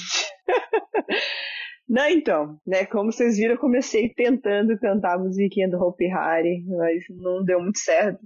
Porque acho que essa foi a minha primeira experiência, assim, com educação, né? Porque eu tava, eu tava já no meio da faculdade de física e não sei como a, o Hope Hari achou meu currículo no, no site da Unicamp. Acho que algum, em algum momento eu falei que podiam, que meu currículo podia ser visto por empresas, né, sei lá o quê. E aí Hopi Hari achou e eu fui para lá. E foi uma experiência assim muito interessante, muito, muito, muito interessante e muito diversa, né? Porque a ideia do Hopi Hari, é... não sei como é que tá hoje em dia, não tenho ideia. Isso foi em 2000 e muito pouco. Foi em 2007, 6, 7, acho.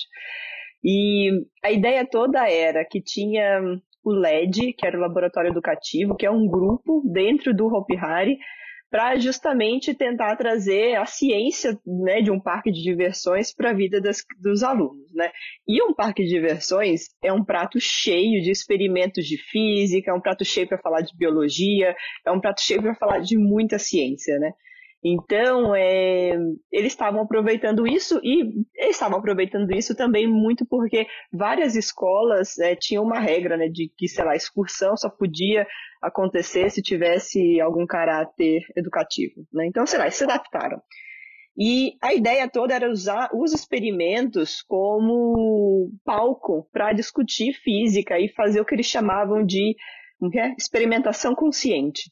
Então a ideia toda era a gente falar da física envolvida e tentar, né, puxar a conversa com eles. Então a gente ia, algumas vezes a gente ia para frente da Montezum, né, a montanha russa lá, e aí falava da física envolvida, conservação de energia e não sei o que, que não tem motor puxando o carrinho, né, pela, pelo caminho todo e blá blá blá. E depois a gente falar, né, bastante a ideia era experimentar, né? Fazer com que eles experimentassem, andassem no brinquedo, né? Sem fila, e que é, eles tentassem sentir, tentassem entender tudo que a gente falou. E eu, quando, quando eu tentava apresentar, quando eu apresentava essas coisas, no começo eu era muito assim, robótica e era difícil, e eu quase não interagia com eles, e era uma merda, todo mundo tava com sono, porque isso acontecia antes do parque abrir, né? Então o parque estava todo fechado, a gente abria mais cedo, sei lá, uma hora mais cedo para as escolas que tinham se cadastrado, sei lá o quê, para fazer essa experimentação consciente. Então todo mundo com sono, de saco cheio, querendo brincar, e a loucona ali falando de física, né? E aí, aí eu comecei a pegar né, a, a, ideia da coisa, né, em tentar interagir mais com eles e etc. Né. Quando eu comecei a interagir mais com eles, é aquilo, né, perguntar o que, que eles sabiam, perguntar o que, que eles achavam, tipo, dar valor para os alunos, né, para as pessoas que estavam ali na minha frente e tentar né, adicionar a, mais coisas ao que eles já sabiam, ao que eles imaginavam e etc. A resposta foi muito melhor. Então você conseguia ver a resposta dos alunos, da, da, né, das crianças, adolescentes, etc., quando eles podiam participar de alguma maneira na minha, entre aspas, aula, né? E isso ajudava bastante. E aí eles iam lá, brincavam, etc. E tinha uma diferença muito grande também na preparação que os professores faziam antes, né? É aquilo, se o professor só dá aula e etc, né, dá aula, norma, dá aula normal na, na, na sala de aula, eles chegavam ali sem muito interesse. Mas se o professor já instigava né, a curiosidade, já instigava é, essa coisa de que eles iam sentir a física na prática, de que eles iam experimentar a física na prática, a resposta deles também melhorava muito, era muito diferente. Então é aquilo, né? De maneira geral, a gente consegue ver que os estudantes, né, alunos, é, crianças, adolescentes, eles respondem muito a quando eles são requisitados de alguma certa maneira, né? Se eu peço a opinião deles ou se eu já instigo a curiosidade, etc., eles respondem de uma maneira bem legal. Isso era bem divertido, bem, bem, bem, bem divertido. Mas tinha alunos também que eu tava lá, eu tentava, tentava, tentava e não ia, né? É, era um... se um lado não quer. Beleza, quando jeito, que a gente né? pode brincar? É, se um lado não quer, não tem o que eu fazer, né? Eu posso dançar Macarena ali, só que, né? Mas. Mas foi uma experiência bem interessante. Eu não fiquei lá por muito tempo, não, porque, bom, meio da faculdade, etc.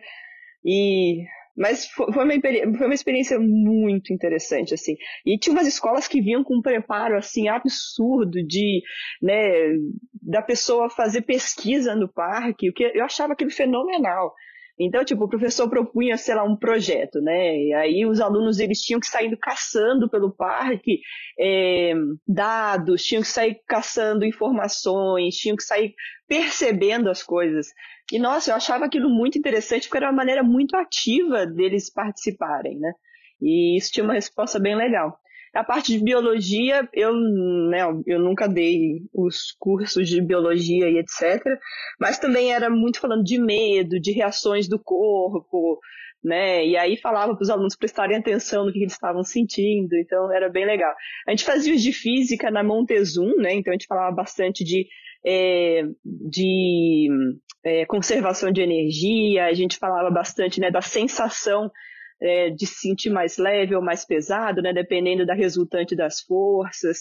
E aí tinha aquele outro, como que era, que estava sempre quebrado, era aquele catapu, que ficava lá no fundo do parque, estava sempre quebrado aquela desgraça. Mas era muito legal porque ele tinha um loop, né? Então dava pra fazer experimento da galera levando um copo de água e aí falando que as coisas não vão cair dali. Então era, era muito divertido. Velocidade mínima para você não morrer no loop também. Exatamente. Então, tipo, a gente não fazia as contas, obviamente, né? Mas a gente falava da dinâmica das forças. E aquilo era muito legal, muito legal. Então tinha, tinha criança que saía com o olho arregalado, assim, de caramba, quanta coisa eu aprendi, que sensacional, que fantástico, lá, lá, lá. Tinha criança que tava, né, um pouco se fudendo, né? Mas não tinha muito o que fazer.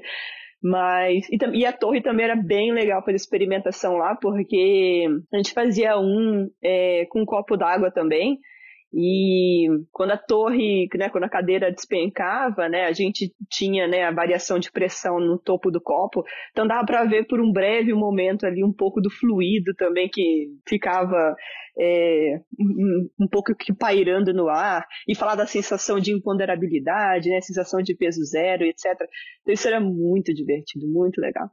E eu curtia isso. E acho que trazer, assim, então, de novo, né? Trazer as emoções para a vida das crianças, adolescentes, etc., muda muito como eles vão absorver as informações que você passa para eles, né? E tem uma lembrança que é, é muito louco, né? Como as emoções realmente elas são, são importantes no nosso aprendizado de ciências e aprendizado de modo geral.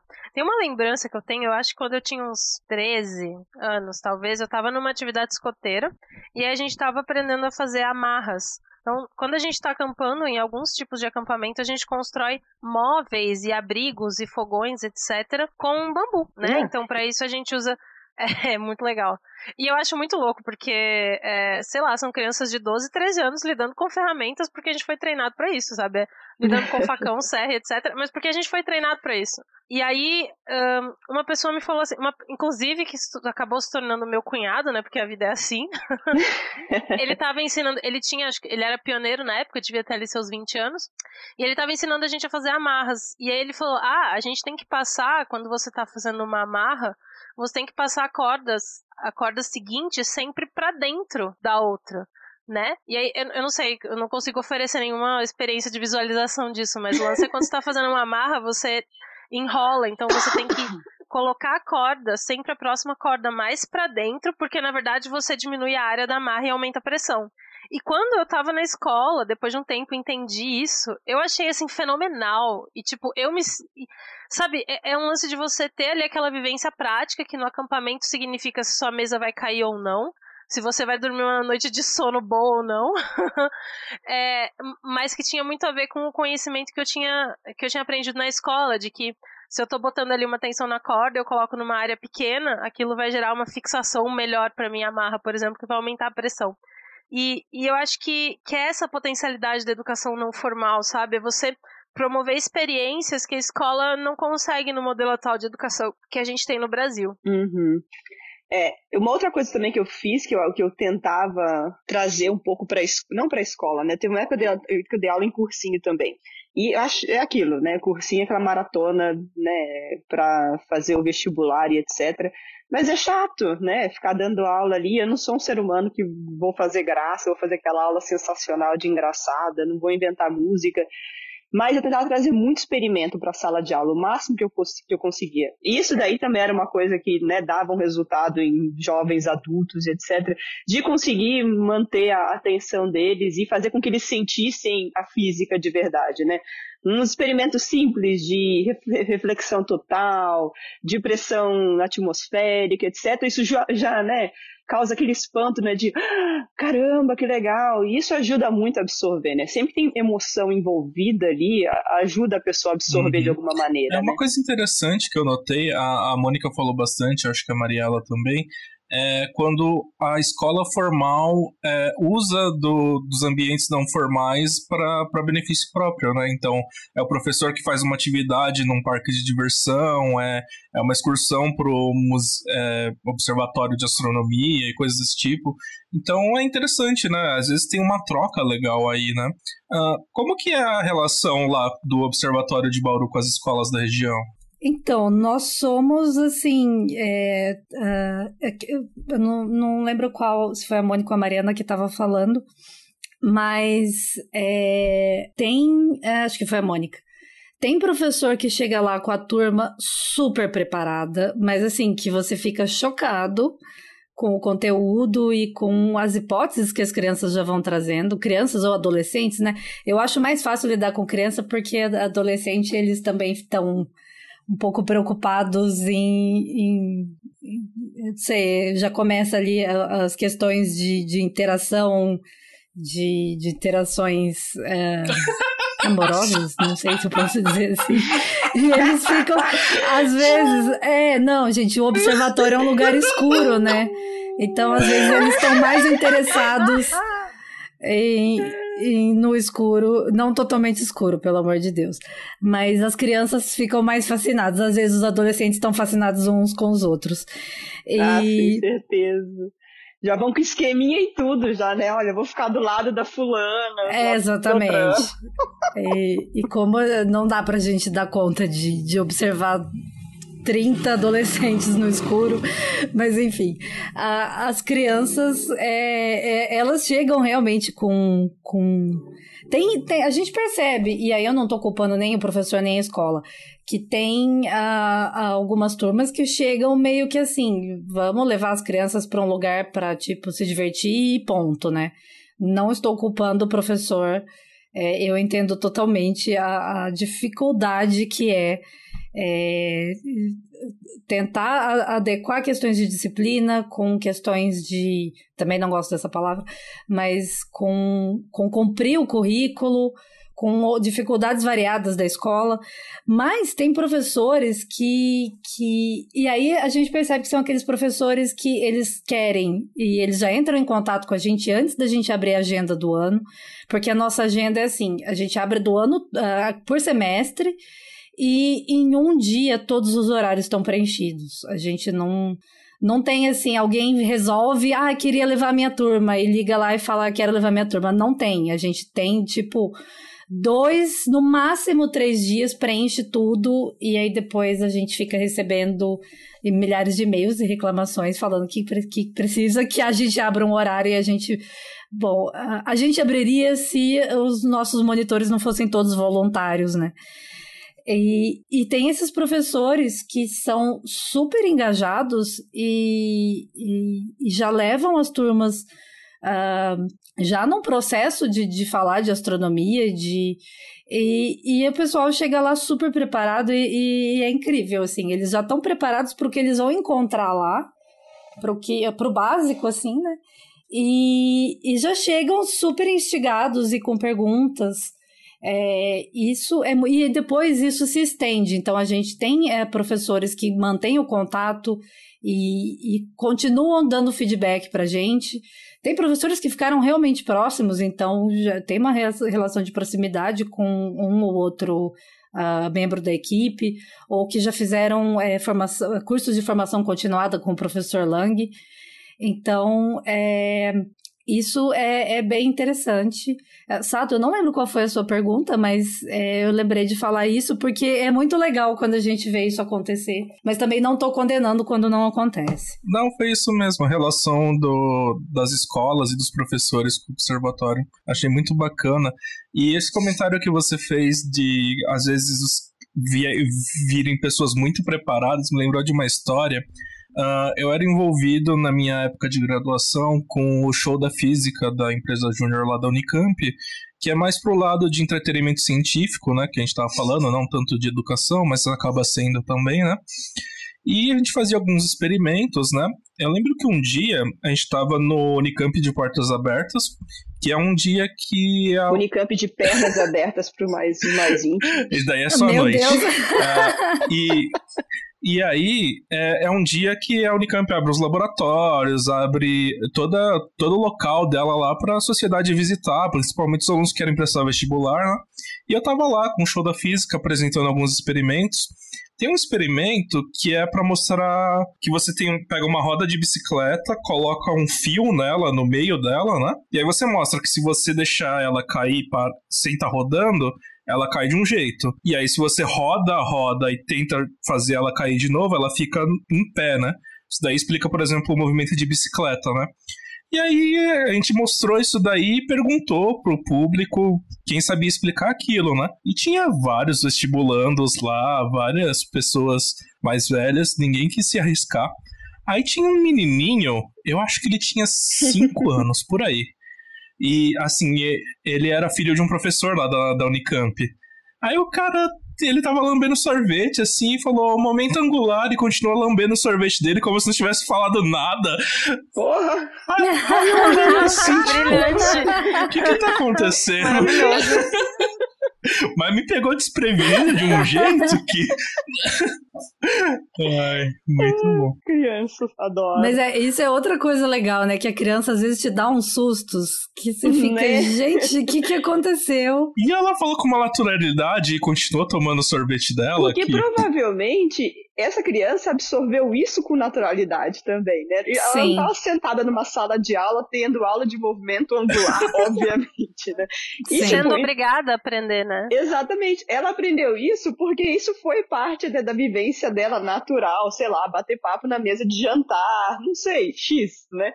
E essa criança absorveu isso. Caralho, que louco! É, então, já peguei criancinha falando. A gente fazia. Sabe aquele um brinquedo que faziam, que é cortar uma sacola em formato de círculo e aí prender vários fios num boneco para fazer um paraquedas. Ah, sim, sim. Nossa, e aí a gente sim. pergunta, não, por que acontece? E aí, ah, velocidade limite. Você fala, quê? Quando você ouviu falar disso? Por que você sabe isso? Você tem oito anos. Por que você sabe? É tipo, vai brincar, criança, pelo amor de Deus. Mas É, então, tem umas se crianças diverte com são... boneco. Não, mas isso mostra que justamente a pessoa, né, quando ela tá exposta a- ao aprendizado, né, à ciência ou às coisas, né, de maneira natural, ela absorve também isso de maneira natural. E, É, e é a brincadeira dela, né? e Faz é a parte brincadeira do. dela, exatamente. Ela tá felizona lá porque ela aprendeu um negócio novo e bola pra frente, né? Eu acho que uma das riquezas da educação não formal é exatamente você conviver com a diversidade, né? Ah, geralmente nas escolas, elas têm nicho, as escolas têm nichos sociais muito definidos, né? Ah, então, por exemplo, eu vejo eu trabalho numa escola é, que, que trabalha né, com as classes mais favorecidas, né? Aqui da, da cidade. E no meu grupo escoteiro, por exemplo, a realidade é diferente. E eu lembro que uma vez, foi, foi bacana vocês trazerem o show da física, né? Que num feriado municipal nosso, a gente organizou uma excursão com a molecada pro show da física da USP. E, meu, muitas daquelas crianças, elas não estão num contexto social em que a, a universidade é valorizada, em que a universidade é, é uma possibilidade, né? Que, que- a criança ir, eh, talvez ela não fosse nem com a escola, né? Por mais que para muitas escolas particulares ir pro show da física da USP, por exemplo, seja uma coisa meio banal, que eles vão todo ano, é, para as crianças de escola pública muitas vezes não é. E eu acho que, que ter essa diversidade da educação não formal, de promover isso para uma criança, para mostrar para ela o que é uma universidade, uma grande universidade pública, ou mesmo botar uma criança de uma cidade do interior de São Paulo para andar, andar de metrô em São Paulo, sabe? É, eu acho que essa, essa é uma das riquezas da educação não formal, que a gente trabalha com uma diversidade maior e, e aí as reflexões, as vivências acabam sendo mais ricas, né? É verdade. Lá no observatório a gente recebe. é, a gente gosta muito de, de priorizar a- as escolas públicas, né? Atender as escolas públicas. ah, justamente por isso. Ah, as crianças de escola particular, muitas delas já chegam lá dizendo: Ah, eu já vim aqui, eu venho aqui todo mês no, no evento. E a, e a criança da escola pública, dependendo de onde é a escola, e a gente recebe isso, é muito legal. É, escolas públicas que fazem um super esforço com prefeituras de cidades é, que, que não são Bauru, cidades da região, às vezes algumas um pouco longe, e fazem um super esforço para conseguir o, o transporte, porque o ônibus é sempre o problema, e, e levar as crianças, às vezes de cidades muito pequenas, muito pequenas mesmo, para conhecer o observatório. E, e realmente é, tem essa, essa, essa questão da diversidade de você, das reações. Das, ah, tem os extremos, né, da criança que para ela é tudo muito tranquilo, muito banal. Às vezes é chato porque ela já foi num observatório, num planetário nos Estados Unidos. E, Nossa, e, e, é e as- é, pois é, né? Tipo assim, ah, é, teve um- uma vez que eu, eu tava falando, a gente tava falando de eclipse. E, e aí é, tinha tido aquele. Ia ter, eu acho, o eclipse que ia, ia ser. ah, ia dar pra ver a totalidade no Chile.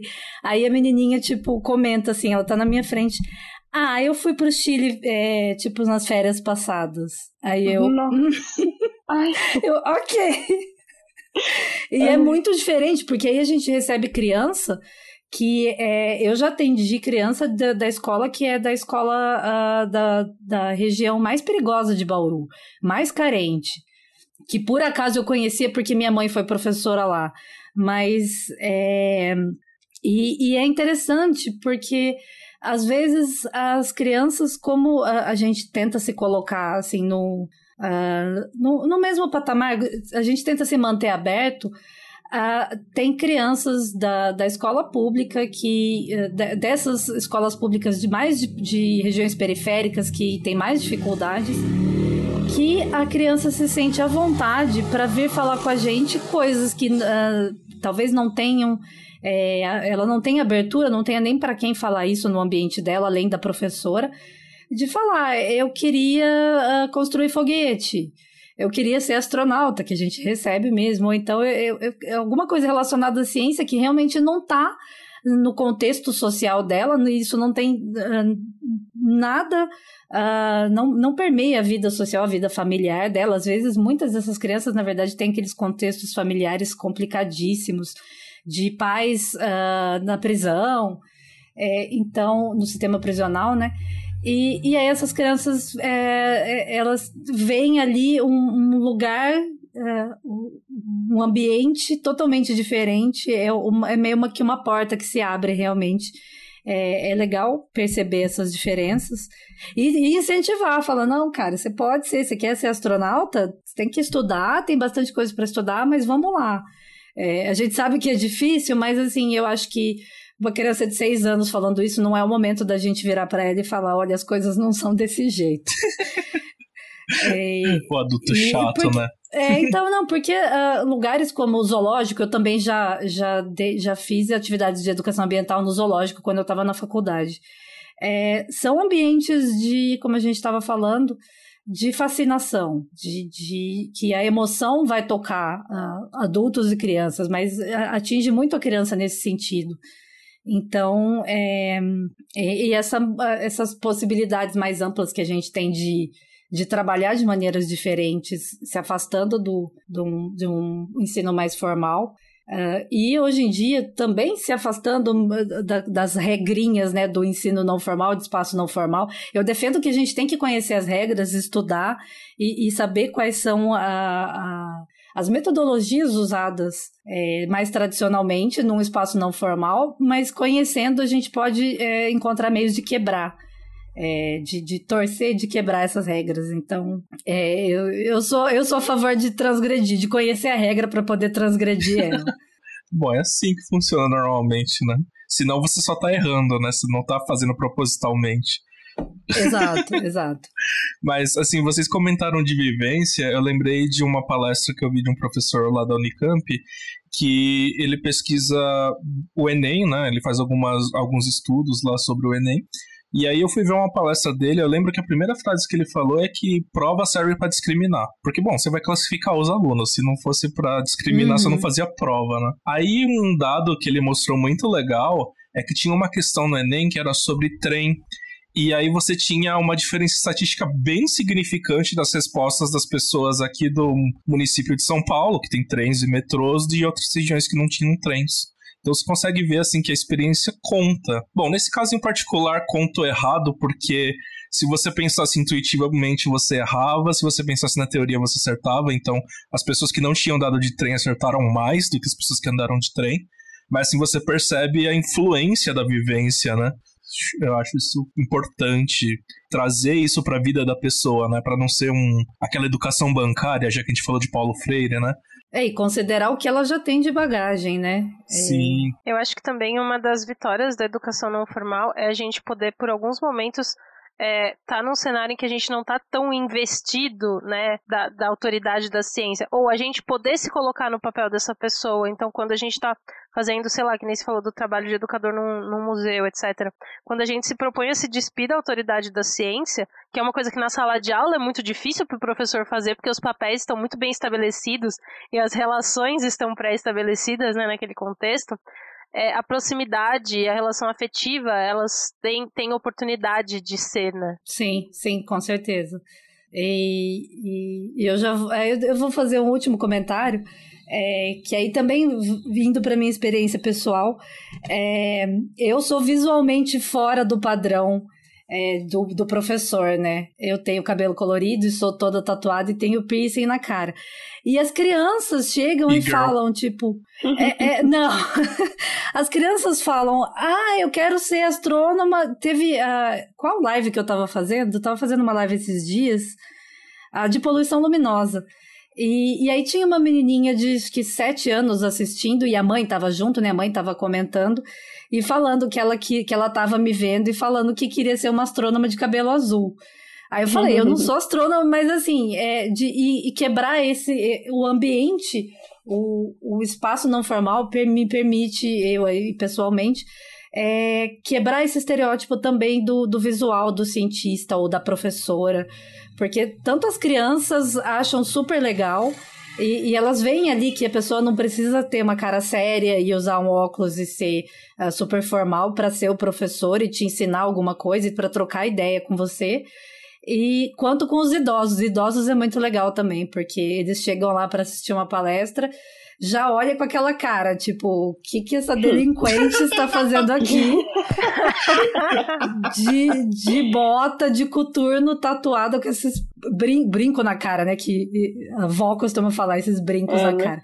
E aí no final eles vêm falar comigo e vêm falar, tipo, e, e às vezes tem esses comentários mesmo de, olha. É, é parabéns, eu não esperava. Você fica meio ofendido no começo, depois, depois você fala, olha, que, quebrei uma barreira ali. É, e isso é mais uma das possibilidades que, essa, que é bem interessante do, do ensino não formal, do espaço não formal, porque como a Mariana estava falando, realmente em sala de aula é bem complicado fazer isso. Eu espero que mude, mas ainda é bem complicado. Gente, é, o papo tá super bacana. Eu ficaria mais horas aqui conversando com vocês porque o papo tá muito legal mas aí o editor vai me matar, então. É, gente, e também os nossos ouvintes, que vão ter que ouvir N horas. Se bem que o papo tá bom, então eu, se eu fosse ouvinte eu ia gostar.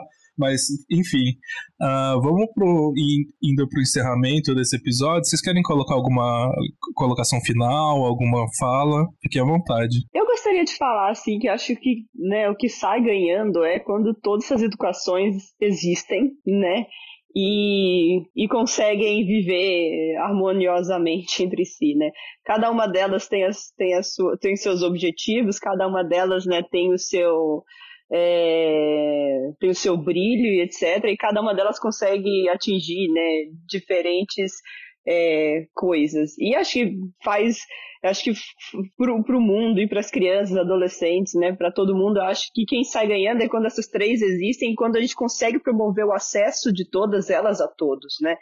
Porque colocar todas elas, a criança tendo, né, podendo ir à escola, a criança tendo acesso a uma educação não formal, uma educação informal e etc, ela que sai ganhando, né? Então, e tem muita gente também que tem preconceito contra quem faz, né, quem promove as educações não formais e as informais, e tá mais do que na hora de acabar, porque todos vão se beneficiar disso, né? Então, quanto mais a gente promover, quanto mais gente a gente conseguir atingir com todas elas, é o país que sai ganhando, né? Eu acho que para mim a reflexão que fica, né, tanto para a educação não formal como para a educação formal, como para os divulgadores científicos, educadores em qualquer nível, é, que foi o que a gente mais falou aqui, é do papel da emoção no aprendizado, né? Uhum. Então é entender como realmente como essas relações, né, como a emoção, a felicidade, a alegria, a empolgação, o deslumbramento, como eles impactam diretamente de maneira muito positiva na aprendizagem, não só de ciências, mas de tudo, né?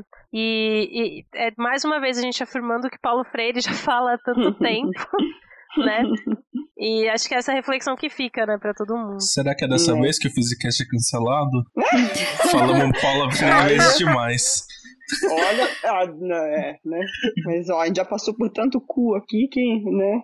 Hoje é, hoje é a primeira vez que eu falo cu aqui, ó. Olha só. É falta do Pedro. É falta do Pedro. É, o que eu aprendi disso tudo, desse nosso papo bacana, é que, assim, a minha ideia é que educação é um processo contínuo que dura a vida toda. Você não pode achar que você vai parar de aprender quando você pega o seu diploma.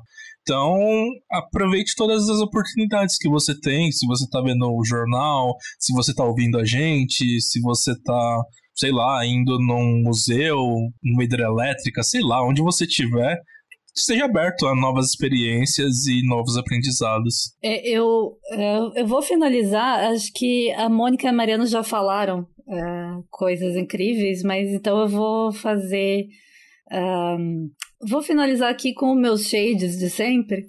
Eu queria dizer que. Div... ah, eu não vou perder a oportunidade, né? É, eu queria dizer que a uh, divulgação científica é trabalho, sim, e, e, divulgador científico merece ser considerado e ser pago uhum. por isso, porque não é um trabalho Exatamente. fácil. É, quem acha que é só a gente catar um conteúdo e jogar, não é assim que funciona. Uh, Queria. Insistir Queria, que as pessoas. Né? Pois é, seria muito mais fácil, mas uh, uma, uma thread que a gente faz em que a pessoa lê em 30 segundos, a gente leva 5, 6 horas para fazer, às vezes mais. É, então é isso, o divulgador científico é profissional também, então merece ser reconhecido. Uh, a gente tem que valorizar a pesquisa em educação, que é muito boa e não tão ouvida quanto deveria no Brasil. E, uh, e espero que. Uh, eu ia falar um palavrão? Pode falar palavrão? Pode, ixi. Ah, então foda-se os Starlink e o Elon Musk, gente. Beijo. muito bom. Pau no cu do Elon Musk e. Exatamente. Fuck Starlink. Hashtag Fuck Starlink. eu quero agradecer imensamente as nossas convidadas, a Mariana Sim, e a Mariela. Muito obrigado. Muito, Vocês muito obrigado. Sensacionais. Por terem aceito o nosso convite e compartilhar essas, eu... essas experiências maravilhosas com a gente. Nossa, uh, eu que super agradeço o convite, de verdade. Eu achei o máximo. Falar de ciência, falar de movimento escoteiro, falar de ciência junto com outras mulheres, né? É sempre Isso que eu ia falar também, eu ia falar pois no é. encerramento, é. isso, que foi um Physicast muito especial também, porque principalmente somos três mulheres falando né, de coisas muito importantes na ciência e etc. E isso é especial sempre e cada vez mais vai acontecer isso, né? Se depender da gente, sim, né? Vamos trazendo sim. cada vez mais convidados para falarem de suas sim, sim, áreas e não só de, sei lá, mulheres na ciência, que normalmente é isso, né? Quando você é uma é minoria, é. você fala sobre seus problemas no, no seu ambiente, né? Nunca da sua né? prática. É, exatamente.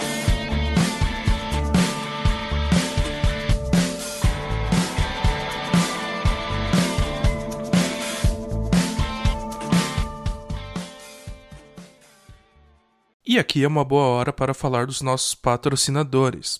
Este episódio teve apoio financeiro do Instituto Princípia. Criado em 2017 e mantido pela Fundação Instituto de Física Teórica, o centro tem por objetivo a produção e difusão de ciência, além de conectar a ciência à sociedade.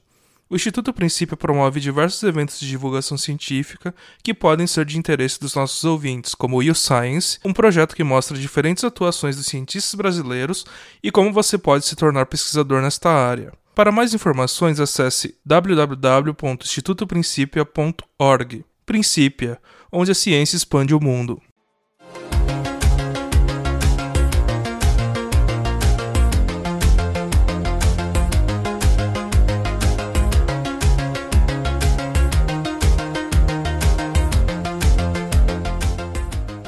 Então, agradeço novamente as convidadas e se vocês quiserem deixar, é, falar dos seus projetos na internet, deixar é, contatos, redes sociais, para quem quiser entrar em contato, fiquem à vontade. Eu, além de, de, do meu trabalho no observatório, é o trabalho presencial, né? Agora a gente tem que aí a parte de, de mídias sociais também fica a, sob minha responsabilidade. A gente tem a página no Instagram e no Facebook do Observatório, que é sempre @obsbauru. Agora a gente tem um canal no YouTube que a gente está fazendo lives a cada 15 dias com, com convidados da área de astronomia ou áreas correlatas, mas tentando fazer também um bate-papo, então é, é, bem divertido. Uh, e eu tenho um projeto de divulgação científica que é o Ciência Lunar, a gente tem, a gente não, né? Eu tenho um canal no. no é, a, a, quando é um projeto, a gente fala a gente, mas na verdade sou só eu mesma nesse projeto. É, eu tenho o canal do YouTube, que tá bem legal, tenho o Instagram. Uh, também faço parte de um projeto chamado de divulgação de astronomia chamado Céu Profundo, que aí eu tenho meus parceiros, a Natália e o Vande. E, mas para saber tudo isso, e tem o podcast também, Clube de Leitura Sci-Fi Bad Vibes. Se eu não falar, uh, a Júlia me mata. Melhor podcast. Melhor podcast Depois de sci-fi bad vibes. e, mas para achar tudo isso é só ir no meu Twitter, que é, é onde eu tô sempre centralizando tudo, que é arroba Pati Mariela. É, esse é meu nome de verdade, então Mariela Pati. Escreve, uh, é arroba PA, dois T's, I, uh, e Mariela com dois L's. Então tudo que eu faço eu acabo centralizando lá. É, então, quem, quem quiser bater papo, tô lá também, super disponível. Acho Bom, é a gente vai deixar o, o arroba da Mari no, na descrição do, do episódio e também quando a gente divulgar nas redes sociais. Mari, tu quer deixar algum contato, falar de alguma coisa? Bom, é, eu não sou uma pessoa super presente assim nas redes sociais, mas é, no meu Instagram pessoal eu sempre acabo falando muito sobre a minha vida no movimento escoteiro e sobre o movimento escoteiro em si. Então, quem quiser acompanhar, meu arroba é mrndemarque, Demarque, M-A-R-C-H-I. E fora isso, eu tenho uma página, uma página profissional no Instagram em que eu divulgo alguns planos de aula, algumas dicas de exercícios para os meus alunos, resuminhos do jeito que eles gostam, tudo bonito, visualmente organizado, que é no arroba classe da Mari. Então, se quiserem bater papo sobre o movimento escoteiro, quiserem conhecer o movimento escoteiro, quiserem falar sobre ciência, é por lá que eu tô. Uau, com certeza. Eu, eu também quero esses links, vou seguir agora. E vamos fazer o, o, nosso próprio jabá. Sigam a gente nas redes, no Twitter, Facebook, Instagram. E podem. é, eu peguei mania da Mônica de falar as coisas em inglês. uh, e também podem mandar e-mails pra gente no physicast.oficial.gmail.com e eu quero lembrar que agora a gente tem um catarse, então você pode considerar apoiar o nosso projeto, se você puder, é claro uh, ajudaria muito, principalmente para a gente conseguir pagar o nosso editor. E é isso, gente. Muito obrigado por nos ouvir até aqui. Um beijo, até a próxima. Beijo. Tchau, tchau, gente. Valeu. Tchau, tchau.